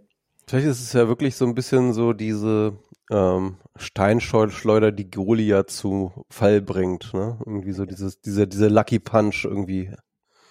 Was wir auf jeden Fall sagen können, die, die Politik wird uns nicht gerettet haben. Nee, die hat im Wesentlichen nicht. Die hat am Anfang daneben gestanden und gar nichts gemacht. Und dann hat sie irgendwann mal festgestellt, dass alle von ihr warten, dass sie mit den Armen wedelt. Dann hat sie halt ein bisschen mit den Armen gewedelt und weiter darüber hinaus nichts gemacht. Aber, aber ähm, Max, Max ähm, ganz kurz, wir haben ja auch noch eine andere Hoffnung. Du kannst ja mal ein bisschen einführen. Ähm, äh, die Luca-App. Stimmt, die Luca-App. oh. Erzähl mal ich. Ach, ach, jetzt muss ich, jetzt muss ich anfangen zu erzählen. Die Luca-App. Okay. Naja, ihr wisst alle, ich meine, ihr seid alle auf Twitter, ihr wisst, die Luca-App ist das, das heiße Ding, was man gerade braucht, wenn man ähm, wenn man, wenn man vorne dabei sein will, hat schon der Smudo gesagt. Ähm, Smudo, liebe Leute, das war ähm, Ende der 90er, war das mal Mitte der 90er, war das mal so ein Hip-Hopper. Ähm, und der ist jetzt halt genau im richtigen Alter, um ähm, von Bürgermeisteramt zu Bürgermeisteramt und von äh, Landesparlament zu Landesparlament ähm, zu reisen und zu sagen, hey, der Smudo ist da von Fanta 4. Kauf mal meinen Scheiß hier. Und ja, also die Luca-App ist eigentlich was total naheliegendes. Ähm, nämlich letztes Jahr, als, als, als es noch äh, Cafés gab, die offen hatten und man musste sich halt immer diesen dummen Zettel eintragen. Und teilweise ging das halt schon digital, aber die haben halt, selbst wenn man jeden Tag in dasselbe Café gegangen ist und sich seinen Kaffee geholt hat und sich registrieren lassen musste, musste man halt immer alle Daten von Grund auf neu ausfüllen. was relativ schnell zu so einer dämlichen Fatigue führt. Und da ist natürlich der Gedanke dann relativ nah, ja, warum kann ich denn nicht einfach irgendwie per Cookie oder in so einer App mir meine Daten einmal speichern und dann scanne ich halt so einen dummen QR-Code und dann werden halt meine Daten übertragen und dann sind sie dann gespeichert. Genau das haben die halt gemacht mit dieser Luca-App. Ähm, das heißt, die macht halt dieses Tracking für euch und ist dadurch ziemlich gut kompatibel mit, ähm, mit diesen ganzen Gesetzen. Außer, dass ich inzwischen gelernt habe, dass schon immer Bedingung war, dass diese Zettel nicht, äh, äh, du musst wieder dein Mikro einschalten, ähm, dass schon immer Bedingung war, dass die nicht digital geführt worden werden durften, diese Listen, sondern nur schriftlich. Ähm, ich habe nämlich jetzt mit jemandem mich unterhalten vor, vor ein paar Tagen, der mehrfach so eine Nachverfolgungslisten irgendwie dann an die Gesundheitsämter übermitteln musste und was das dann halt für ein Pain in the Ass war, da diese ganzen Zettel für den Tag rauszugraben. Das war ein, ein größerer Veranstaltungsort. Wer hat wo gesessen? Wer hat da im Umkreis gesessen? Die Leute raussuchen, das alles rausfiltern. Ich meine, irgendwann haben wir die ganze Scheiße noch eingescannt dann hat man eine PDF-Suche, weil das einmal alles durch OCR worden ist.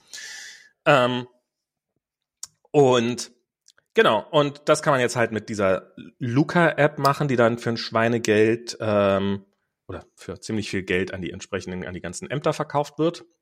An die und Bundesländer vor allem. An die, glaub, Bundesländer, die Bundesländer, die kaufen das, ne? Ja. Genau. Und halt nicht an die, nicht, nicht, nicht an die äh, Locations selbst, sondern an die, an die Bundesländer.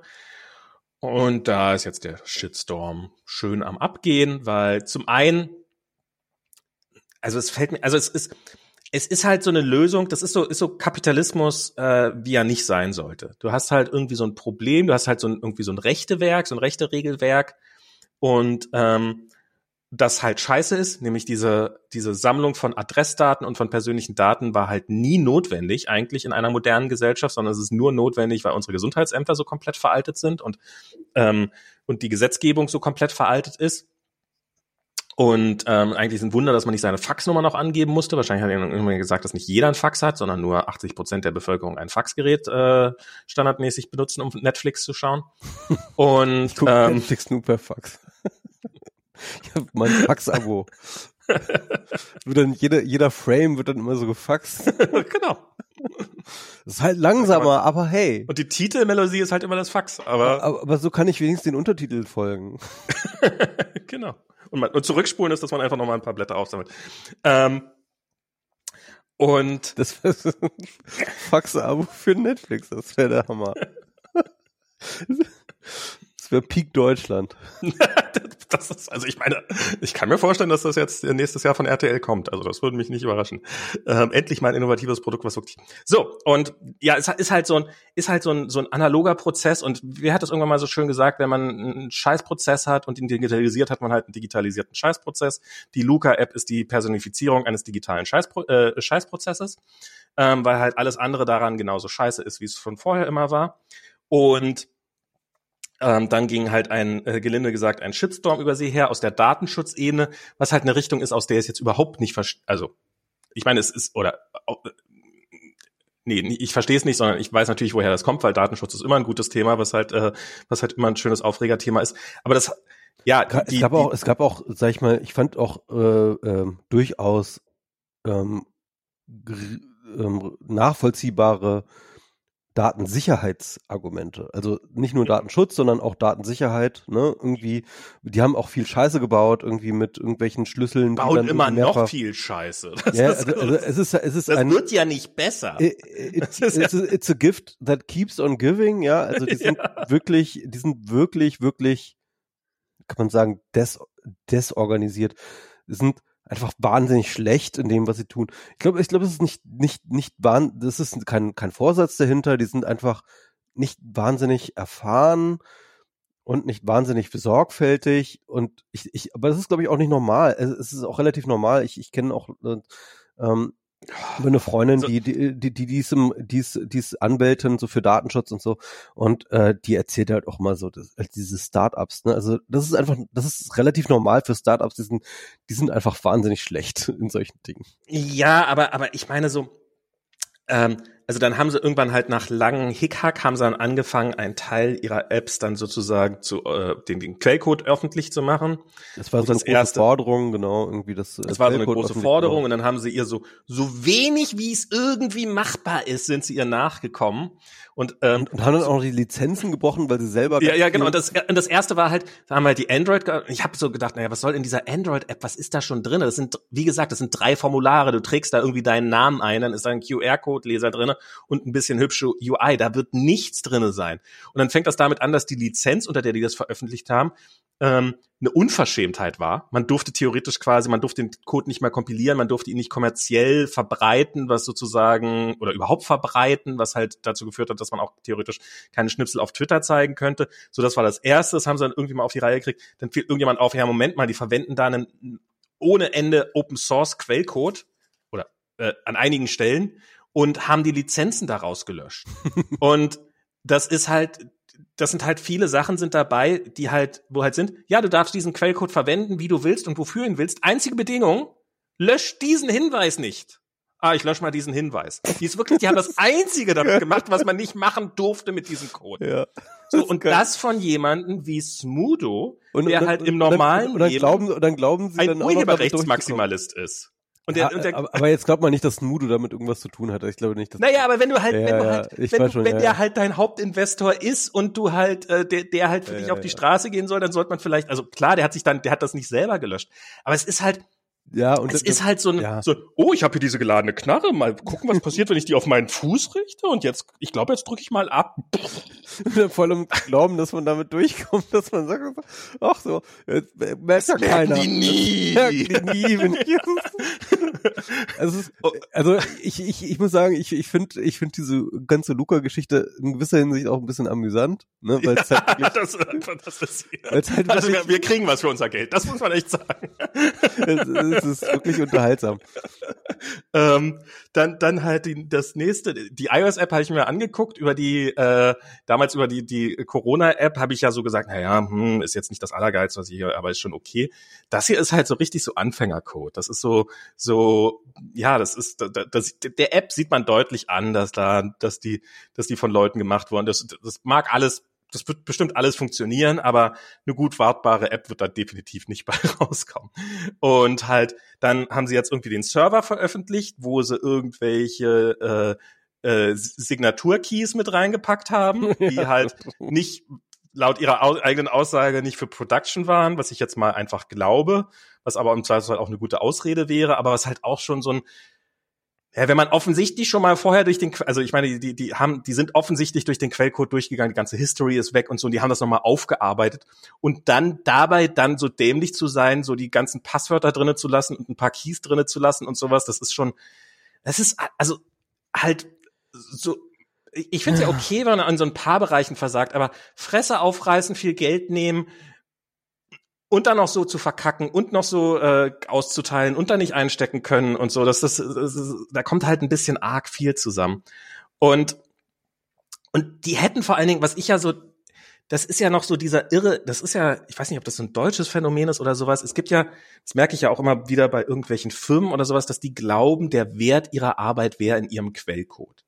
Also die haben sich ja, die, die hätten ja, ich meine, diese dämliche App, die hättest du von vornherein Open Source machen können. Das ist nicht so, dass dann irgendwie, oh geil, dann mache ich die Luca-App Klon und dann nehme ich denen das Geschäft ab, weil wenn ich das wollte, ich könnte so eine App auch selber bauen. Das kriege ich noch hin. Ich würde die vielleicht. Aber du hast keinen Smudo. Ich habe kein, ja, ich habe keinen Smudo, genau.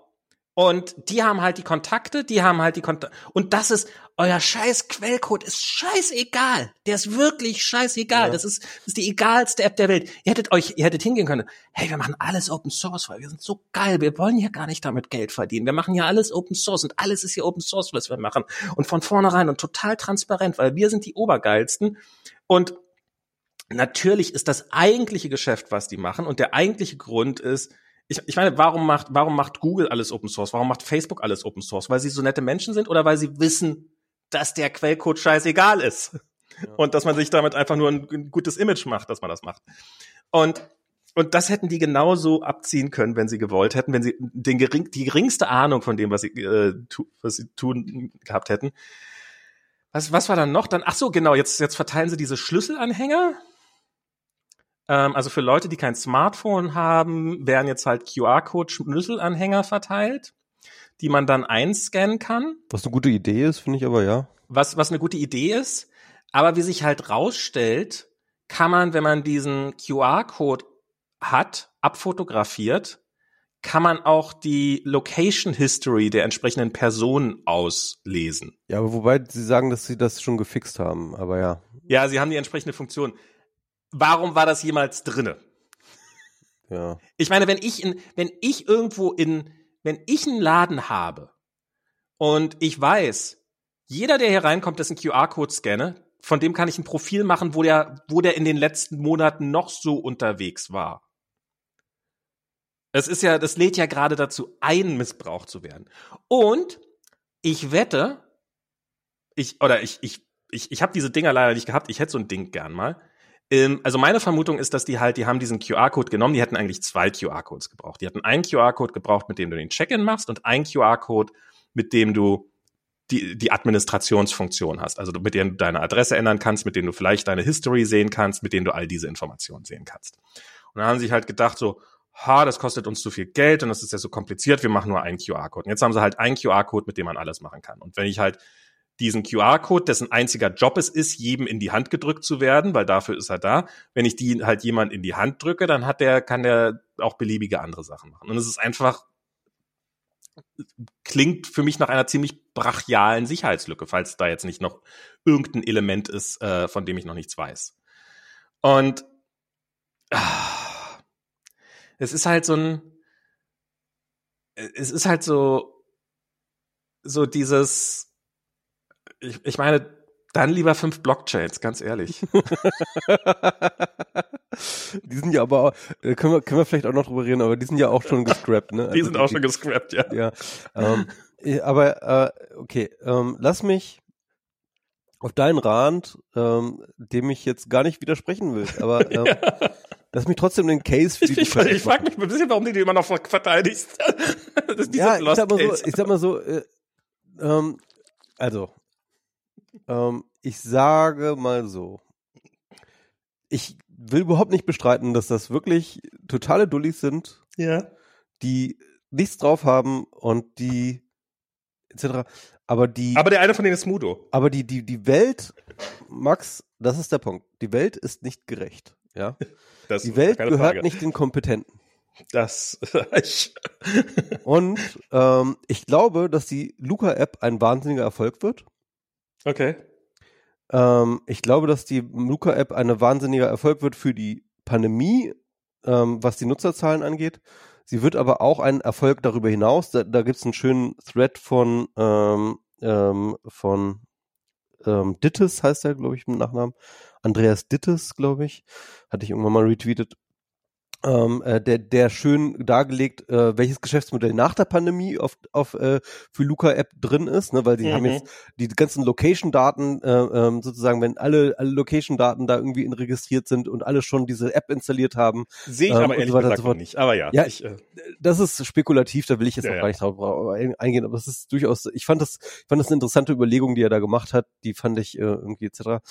Ähm, aber was ich hier sagen will, ist folgendes.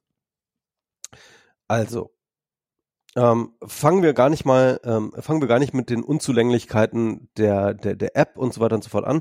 Ich würde dir widersprechen ähm, in der ähm, Beurteilung des Ansatzes. Ja, also du sagst halt, das ist jetzt sozusagen so ein Legacy-Ansatz, da wird ein ähm, analoger Prozess digitalisiert, der halt aber in der Analogie, äh, äh im Analogen schon total ineffizient ist mit irgendwie ähm, ja, Kontaktdaten tracen, das braucht man da gar nicht, kann man heute alles irgendwie wie bei der Corona-Warn-App über Notifications lösen. Und ähm, du hast natürlich total recht, wenn man ähm, äh, äh, wenn man eine Notification als ein ähm, als ein ähm, äh, sozusagen als ein hinreichendes System betrachtet. Und ich glaube aber, ähm, dass dass das eine falsche Sichtweise ist. Ich glaube, wir haben in Deutschland das Problem, ähm, das ist nicht das einzige Problem, aber ich glaube, eins der wichtigsten und zentralsten Probleme, wenn man zum Beispiel mit ähm, Südkorea oder mit ähm, oder mit äh, äh, Neuseeland oder mit Taiwan oder so vergleicht, Deutschland, dann ist das Problem auch vor allem nicht nur das äh, Track and Trace, ne, das, was wir ähm, sowieso gerade mit den hohen Inzidenzzahlen sowieso nicht umgesetzt kriegen, sondern auch vor allem das, was daraus resultiert, nämlich die angeordnete Quarantäne. Mhm. In ähm, Taiwan, ne, wenn du irgendwie einreist, dann musst du, dann hast du gar keine andere Möglichkeit, du musst zwei Wochen ins Hotel. Du wirst dann ins Zimmer gesperrt, du kriegst keine Keykarte, mit der du rausgehen kannst und wieder reinkommen kannst. Du bist wirklich in diesem Hotelzimmer, du kriegst dein Essen zwei Wochen lang dort an äh, die Tür gehängt und äh, dann musst du da einfach bleiben. Es gibt einfach eine richtige Quarantäne und jeder, der irgendwie getrackt wird, der irgendwie Kontakt hatte mit einem Infizierten, der wird einfach wirklich festgesetzt, der wird in Quarantäne, das wird auch überprüft, das wird überwacht und so weiter und so fort. Und das ist halt ähm, das Erfolgsrezept so. Das haben wir in Deutschland nie wirklich durchgesetzt. Wir haben es auch nie probiert. Wir haben es auch nie wirklich probiert. Also also ich so ich habe da mal ähm, auch andere Stories gehört. Es gibt durchaus auch mal, sag ich mal, Stichproben von Gesundheitsämtern, die mal gucken, ob jemand irgendwie wirklich in Quarantäne gibt. Aber ich glaube, bei diesen Inzidenzzahlen kann man einfach wirklich davon ausgehen, dass es gerade gar nicht passiert. Okay, also so what. Aber auf jeden Fall, ich glaube wirklich der Key für eine No-Covid-Strategie oder Zero-Covid oder wie auch man es nennen will, wird sein, dass man wirklich Quarantäne macht und die auch wirklich durchsetzt und die auch wirklich überwacht mhm. und so. Das ist das, das ist das A und O. Und rein rechtlich gibt es diese Möglichkeit schon lange, die ist schon lange im Infektionsschutzgesetz äh, äh, vorgesehen. Ähm, die Gesundheitsämter können Leute in Quarantäne stecken und zwar auf einer rechtlichen Basis. Sie können diese ähm, Quarantäne kontrollieren und es gibt tatsächlich vorgeschriebene Strafen, wenn Leute gegen Quarantäneauflagen verstoßen, dann müssen die Bußgelder bezahlen und so weiter und so fort. Es gibt ein rechtliches System rund um die Quarantäne, das gibt es einfach. Ja. Und die Idee, die jetzt aber hinter dieser Corona-Warn-App und ähm, äh, solchen, solchen digitalen Ansätzen besteht, ist ja genau der Punkt, diese rechtlichen Infrastrukturen komplett zu umgehen und eben sozusagen alles Ende zu Ende zu machen, irgendwie, ähm, da haben wir einen Infizierten, da haben wir einen Kontakt und der Infizierte ähm, informiert anonym den Kontakt und der Kontakt kriegt die Notification, hey, isolier dich doch mal. Und ich bin einfach jetzt nach einem Jahr Pandemie an dem Punkt, wo ich sage, das reicht nicht. Das reicht nicht, das reicht nicht, das reicht nicht. So. Ich glaube, wir brauchen wenn wir irgendwann mal irgendwo irgendwie in Richtung No-Covid gehen wollen, ja, dann brauchen wir eine vom Gesundheitsamt dezidiert rechtlich angeordnete Quarantäne, die auch überwacht wird. Und ich weiß, was du sagen wirst, das ist sowieso außerhalb der Reichweite, das passiert sowieso nicht und bei den aktuellen Infektionszahlen sowieso nicht. Und ich gebe dir total recht, ja. Aber es ist das, was wir brauchen. Und, ähm, aber es ist nicht das, was wir kriegen werden. Es ist wahrscheinlich auch nicht das, was wir kriegen werden, aber in dieser Welt, wenn wir sowas haben wollten, dann wäre die Corona-Warn-App das, äh, dann, dann, dann wäre eben nicht die Corona-Warn-App das, was wir brauchen, sondern die Luca-App das, was wir brauchen. Eine andere Sache, die wir, die wir auch brauchen, und da habe ich halt schon vor, äh, schon im Juni drüber geschrieben, ist halt, wir brauchen ähm, wir müssen die ähm, Gesundheitsämter oder spätestens RKI äh, in die Möglichkeit versetzen, Clusterinfektionen zu erkennen. Und das ist auch etwas, was die Corona-Warn-App nicht kann und selbst in ihrem Design auch nur sehr spät, sehr begrenzt überhaupt implementierbar haben kann. Ja? Und das ist etwas, was das ähm, was das Lukas äh, äh, ebenfalls ähm, eine Möglichkeit bietet. Das heißt also zu äh, sozusagen eine Mustererkennung zu gucken, okay, wir haben hier eine Infektion, da eine Infektion, die waren alle in der gleichen äh, Ebene eingesteckt, wir haben hier eine Clusterinfektion, wir können Cluster in, äh, isolieren. Ja? Also wo man halt nicht mehr nur sagen muss, okay, Leute, die ähm, ähm, äh, äh, äh die jetzt tatsächlich sozusagen eine äh, Proximationsgeschichte äh, haben, sondern wirklich, wir können sagen, okay, die waren jetzt wirklich genau an dem und dem Zeitpunkt, an dem und dem Ort, wo eine Clusterinfektion passiert ist. Die können wir alle mal, äh, mal alle in Quarantäne schicken, pauschal. Ähm, das, was, wovon Drosten eigentlich schon seit einem fast einem Jahr redet eigentlich, ja. Das, das, das, das geht mit der Corona, das geht mit der äh, Luca-App, das geht mit der Corona-Warn-App nicht. Ähm, und deswegen, das sind so zwei Gründe, wo ich sage, der Ansatz von der Luca-App, den finde ich gut, den, den, den finde ich mhm. unterstützenswert. Und auch wenn ich jetzt sage, okay, ähm, und, und, und, und, und da will ich auch noch mal ganz kurz was sagen, weil das ist ein valides Argument, das gegen die, äh, die Luca-App, finde ich. Ich finde das sogar das valideste äh, Argument gegen die, äh, die, die, die, ähm, die Luca-App. Ganz ehrlich, äh, diese ganzen Datenschutz und Datensicherheitsgeschichten, die finde ich halt die sind nicht unwichtig und man, man muss daran arbeiten, aber die sind halt fixbar. Das sind halt, das sind Probleme, die, die man lösen kann, ja. Ähm, aber das valideste Argument ist, dass momentan die Politik die, äh, die Luca-App nimmt und sagt, mit dieser App können wir jetzt öffnen. genau. Äh, ja, ja, das auf jeden Fall. Ja. Da, also als, als Diskursdevice, ja, ist diese Luca-App wirklich toxisch, ja, weil momentan äh, die Politiker so tun, als ob wir jetzt irgendwie durch die Luca-App jetzt irgendwelche Infektionen verhindern könnten. Nein, können wir nicht. Und vor allem ein völlig überfordertes Gesundheitsamt bei einer Inzidenz von über 100 kann auch nichts mit irgendwelchen Datensätzen von der Luca-App anfangen. Die werden sowieso nicht abtelefonieren, die, die werden sowieso nichts damit tun können. Ähm, und Übrigens, das ist aber auch, was Smudo eigentlich in seinen äh, Interviews auch mal wieder sagt, so ähm, Infektions ähm, äh, äh, Infektionen müssen erst gesenkt werden, bevor die Luca-App irgendwelche Wirkung haben kann. Und ähm, genau, und aber das, das, das finde ich irgendwie, das finde ich aber auch logisch. Und das spricht nicht für mich grundsätzlich gegen die Luca-App, sondern es äh, spricht für mich erstmal gegen die Kommunikation der Politiker, die halt ähm, übrigens nicht nur die, die Luca-App, sondern auch die Schnelltests, ja, die Schnelltests sind auch nicht also die Schnelltests haben dieselbe Diskurs-Device-Funktion wie die Luca-App. Ja, man sagt irgendwie, ja, wir können alles wieder öffnen, wir haben ja Schnelltests. Das ist halt Bullshit. Das ist halt Bullshit. Ähm, die, die, die Schnell, aber das macht die Schnelltests nicht einfach ähm, wertlos. wertlos, sondern die Schnelltests können in bestimmten Situationen tatsächlich helfen, das Infektionsgeschehen besser zu überblicken, Infektionskästen äh, zu erkennen und zu durchbrechen. Ähm, ähm, sie sind nicht nutzlos, aber sie sind nicht dafür da, irgendwie bei einer Inzidenz von über 100 irgendwie Dinge aufzumachen. So, ähm, das ist meine Position.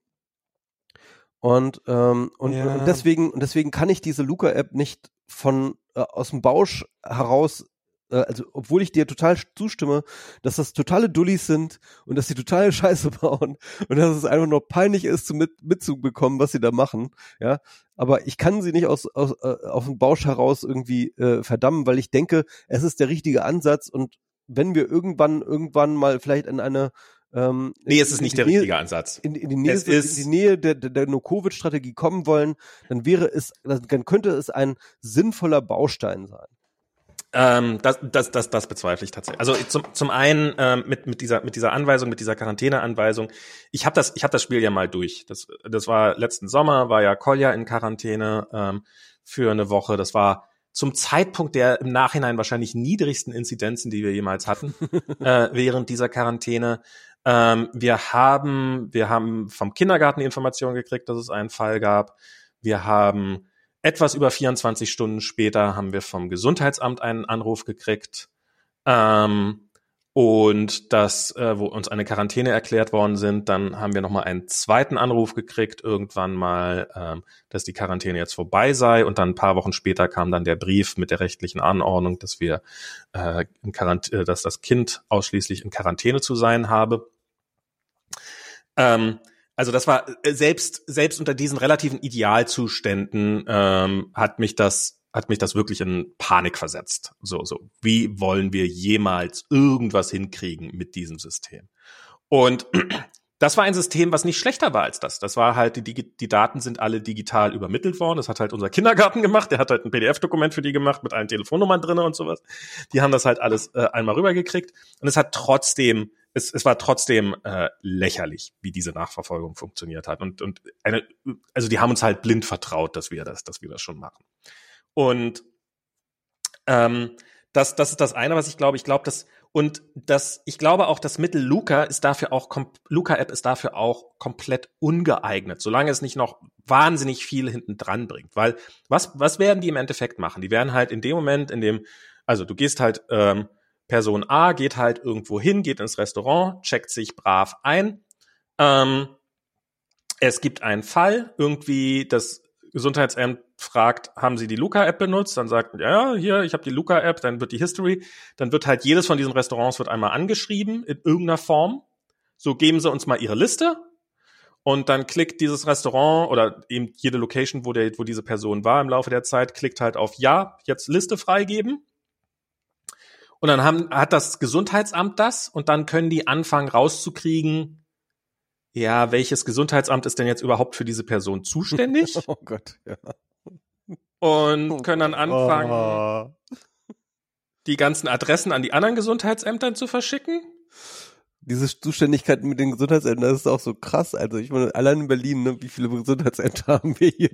Genau, da hat du hattest du hattest ja irgendwann mal so diesen Podcast gemacht, genau, mit einem, der da gearbeitet hat, der gesagt hat, ja, wenn du hier jemand, wenn du einen Fall in einem Büro hast, dann sind quasi automatisch alle Gesundheitsämter in Berlin involviert, weil halt jeder irgendwie in einem anderen Stadtbezirk wohnt. und ähm, und dann musst du halt und und das sind diese ganzen Probleme, die sind damit die, die sind noch nicht mal ja. angegangen. Die sind, die, die werden, die werden nicht was, besser. Aber das ist halt der Punkt. Ich, ich sag halt, es ist ein Baustein. Es ist nicht die Lösung. Und es ich glaube, könnte das, ein Baustein sein. Und das, ich glaube, es müsste, es müsste auch ganz viel anderes.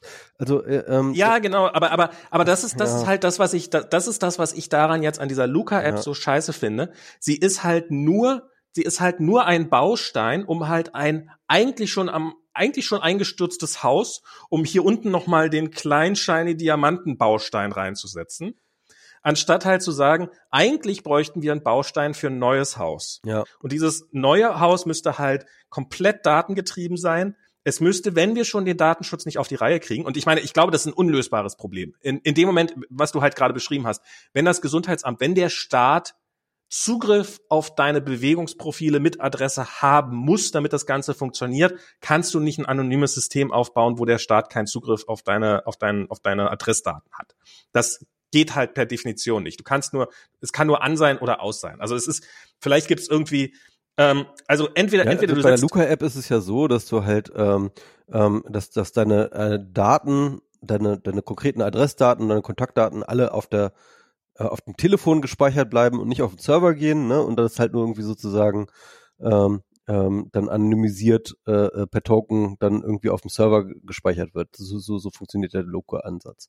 Und wie kommen dann die Adressdaten zum Gesundheitsamt? Indem halt äh, sozusagen das ähm, ähm, dann, dann irgendwie vom, da muss irgendwie der, der Betreiber der Location muss dann irgendwie mit dem Gesundheitsamt zusammen ähm, zusammenarbeiten, gibt es einen Schlüssel und dann wird deine Luca-App erst ähm, beauftragt, sozusagen die Daten direkt ans Gesundheitsamt zu schicken.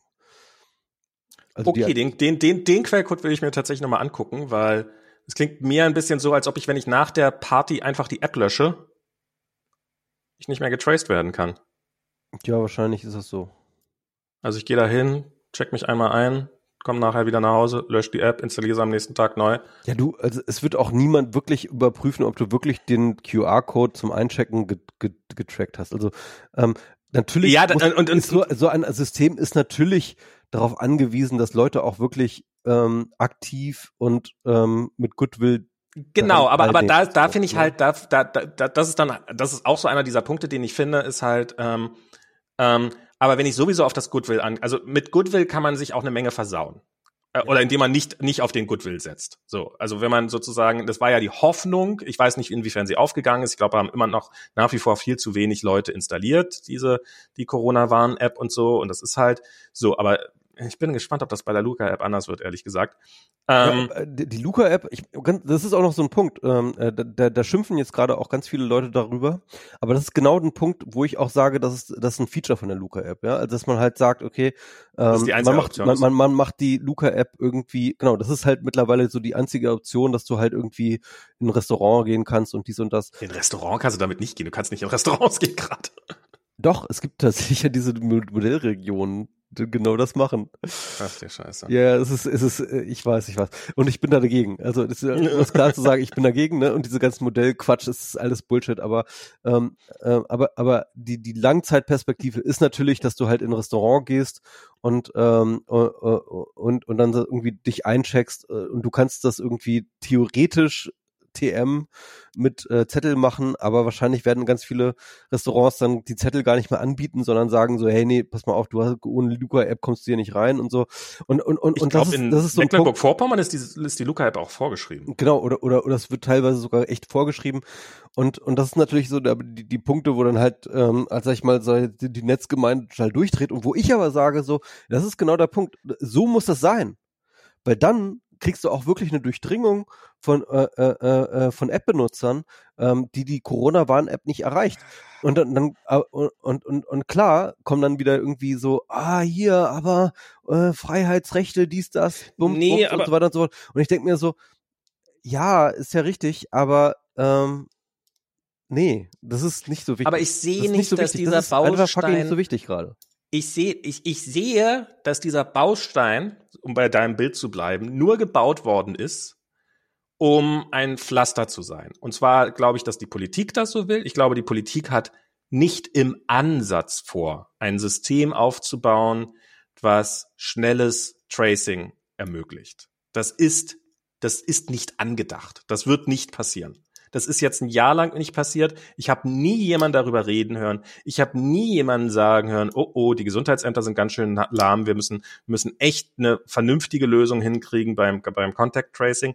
Nie. Doch, die haben doch diese ganzen Bundeswehrsoldaten dahin beordert. Genau, was sie machen, ist Bundeswehrsoldaten ohne Masken in die Gesundheitsämter setzen, die dann mittelefonieren müssen für eine gewisse Zeit lang. Die wahrscheinlich Und dann irgendwie die, krank die werden. Wer hätte Arbeitsleistung damit gerechnet? und die wahrscheinlich irgendwie die äh, die Arbeitsleistung von einem Backstein haben. Äh, ja. hm. Wo war das im November oder so, wo das, wo das Gesundheitsamt Mitte geschlossen werden musste, weil alle Mitarbeiter Corona hatten?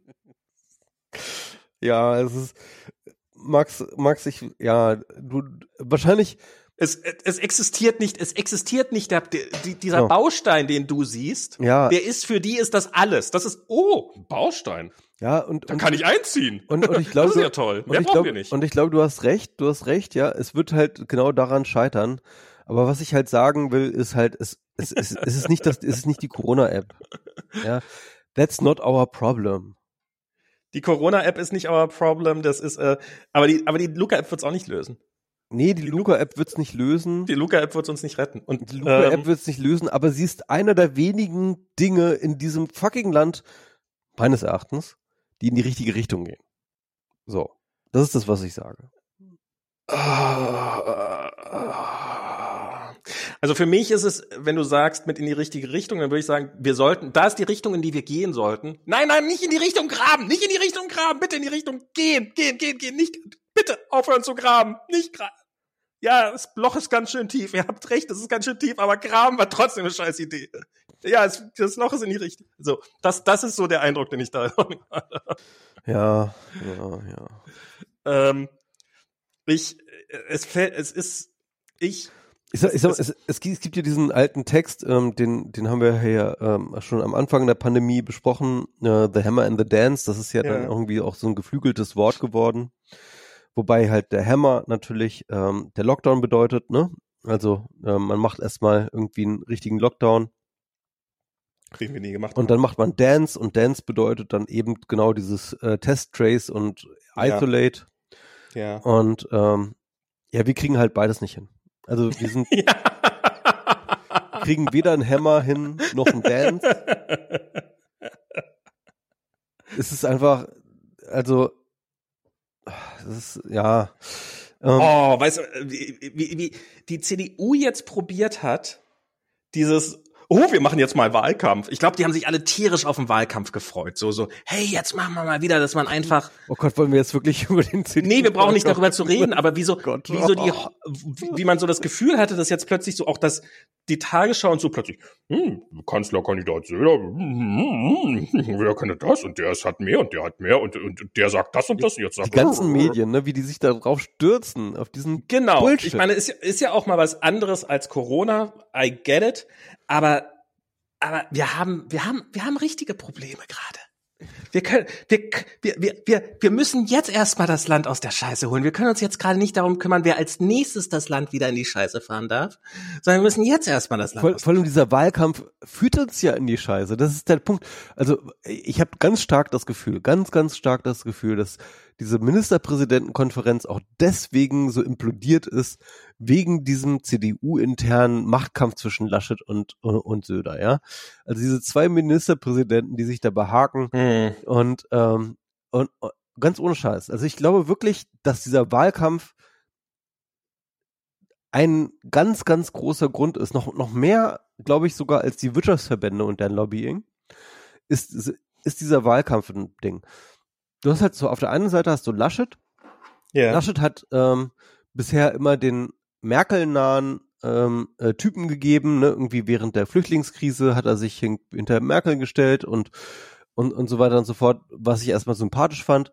Ähm, und ich hatte das Gefühl, jetzt, wo er dann ähm, CDU-Vorsitzender wurde und dann halt sozusagen das ähm, Pole Position Ticket für die Kanzlerkandidatur Kandidatur hatte, ähm, hatte er das Gefühl, sich von der Kanzlerin ab, äh, sozusagen distanzieren zu müssen. Ne? Also mhm.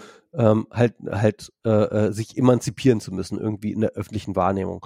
Und ich glaube, das ist nicht der einzige, aber einer der ähm, Gründe für sein taktirisches ähm, Anti-Maßnahmen-Gehabe in der Corona-Politik gewesen, um sich einfach von der von von Merkel abzusetzen.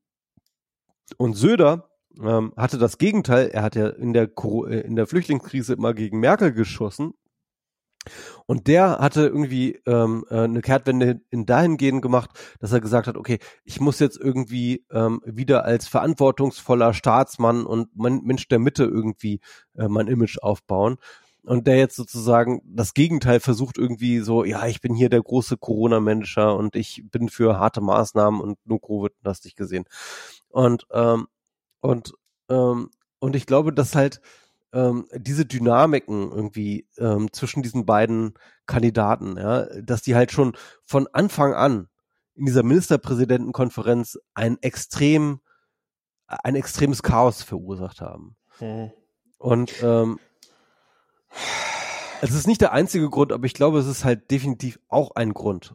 Also ich fände es tatsächlich ähm, im, im IT-Bereich, nachdem irgendwas schiefgegangen ist, macht man ja gerne mal ein Postmortem, also so eine Aufarbeitung, was ist eigentlich schiefgegangen, was können wir in Zukunft besser machen. Ich fände es ja wirklich angebracht, wenn man das mal machen würde für die ganze Corona-Politik und so dieses ganze Zeug. Da würde so viel. Ich fand das, ich fand das auf jeden Fall, ja. ja. Ich fand das letzte Untersuchungsausschuss. Ich fand das ähm, im, im Corona Weekly, hier im Corona Update. Ähm, mit von Pavel und Tom, Tim? Nee, äh, ich, ich meine das Corona-Update von von äh, mit Drosten, Ach so, okay. wo wo er sich so über die Modellregion aufgeregt hat. Ja, wenn man sowas wenn man sowas macht, dann muss man ja doch so vorher überlegen, was ist eigentlich das Ziel, was man erreichen will, und dann muss man definieren, was sind so ja, Er hat sich ja gar nicht aufgeregt. Er hat ja gesagt so, nö, finde ich gut.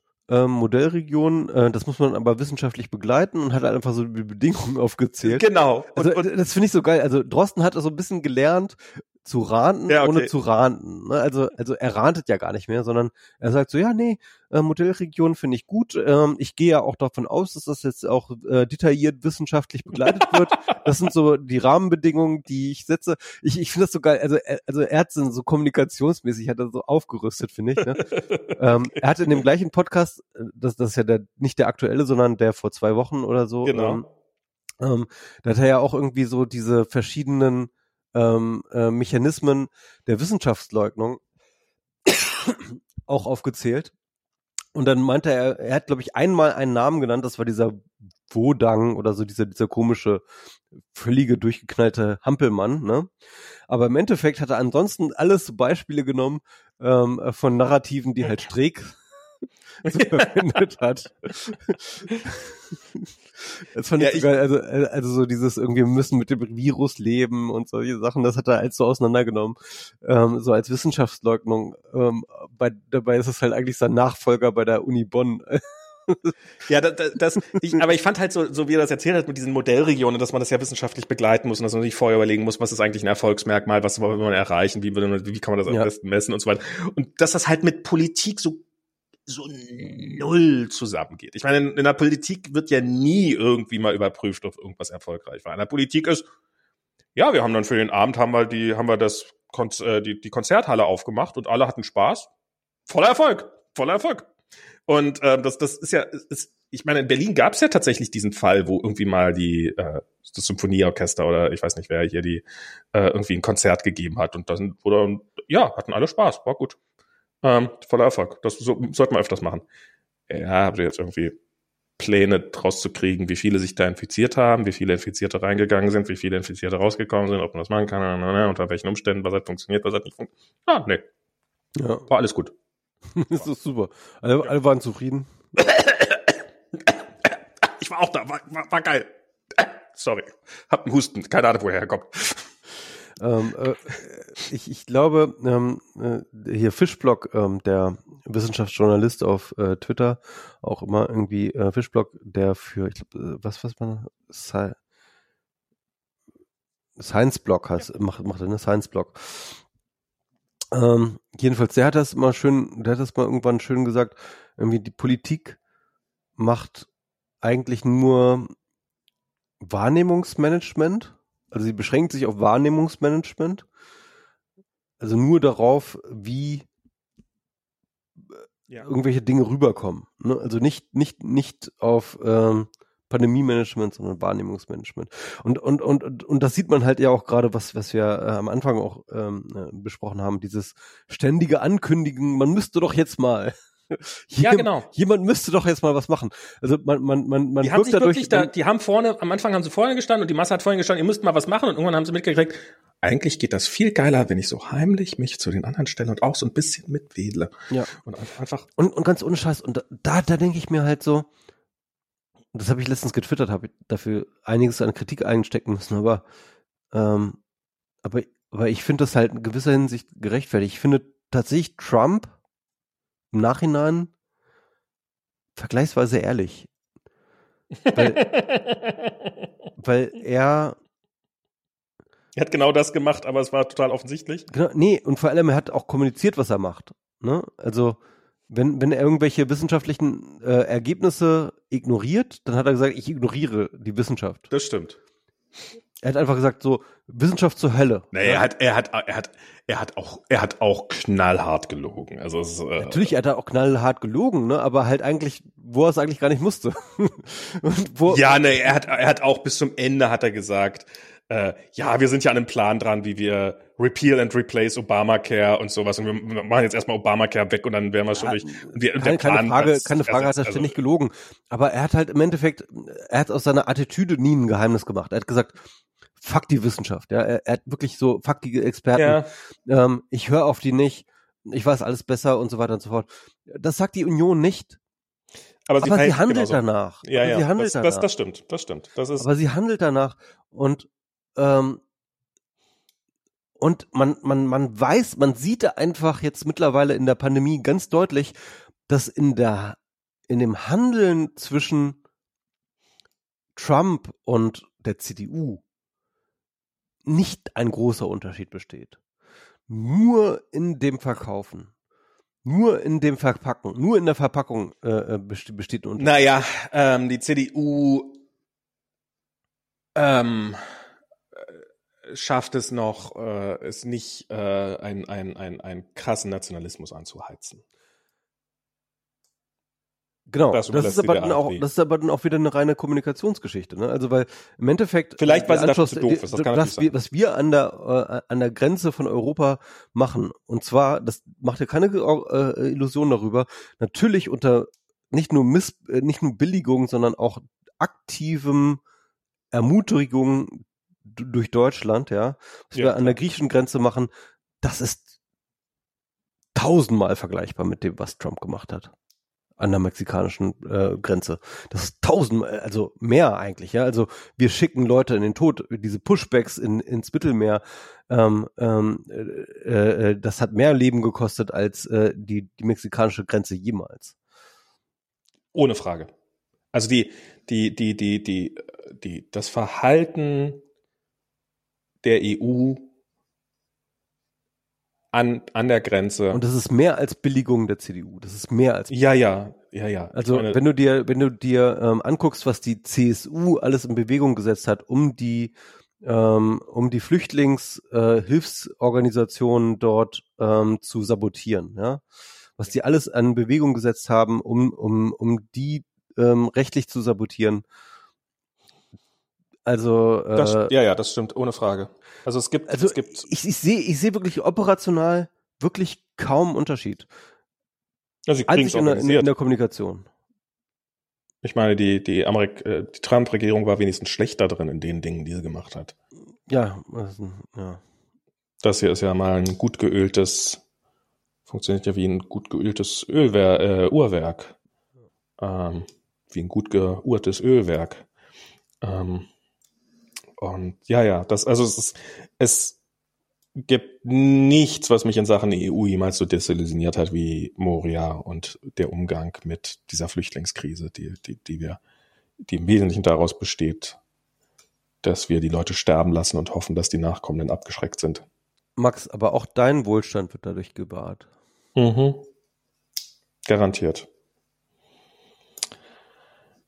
Ich ähm, Ja. Na gut, Max. Wollen wir mal. Ja. Lass uns mal Schluss machen für heute. Wir haben viele Themen durchgemacht. Wir haben noch nicht mal die Mietdeckel. Brauchen wir auch nicht sagen, so, das ist halt irgendwie. Ähm, also es war irgendwie so ein bisschen absehbar. ja, lass wegen, uns das beim nächsten Mal machen. Ja. Es ist auch nicht. Ich, ja. ich bin durch für heute. Ja, ich auch. Okay, liebe Leute, vielen Dank fürs Zuhören, unseren, unseren Dauerrand. Es wird hoffentlich auch noch mal wieder ein bisschen besser kommen. Das Wetter wird hoffentlich bald besser. Vielleicht oh bringt Gott, das ja, das Wetter ist ja auch noch so unerträglich. Grauenhaft. Ist ähm, grauenhaft. Genau. Vielen Dank fürs Zuhören. Ich, wir hoffen, Lasst dass euch wir impfen. Wir hoffen, dass wir euch ordentlich deprimiert haben. Ja, als, als ob das noch nötig wäre. Gerade. Ähm, genau. Ähm, bye bye und bis zum nächsten Mal. Tschüss.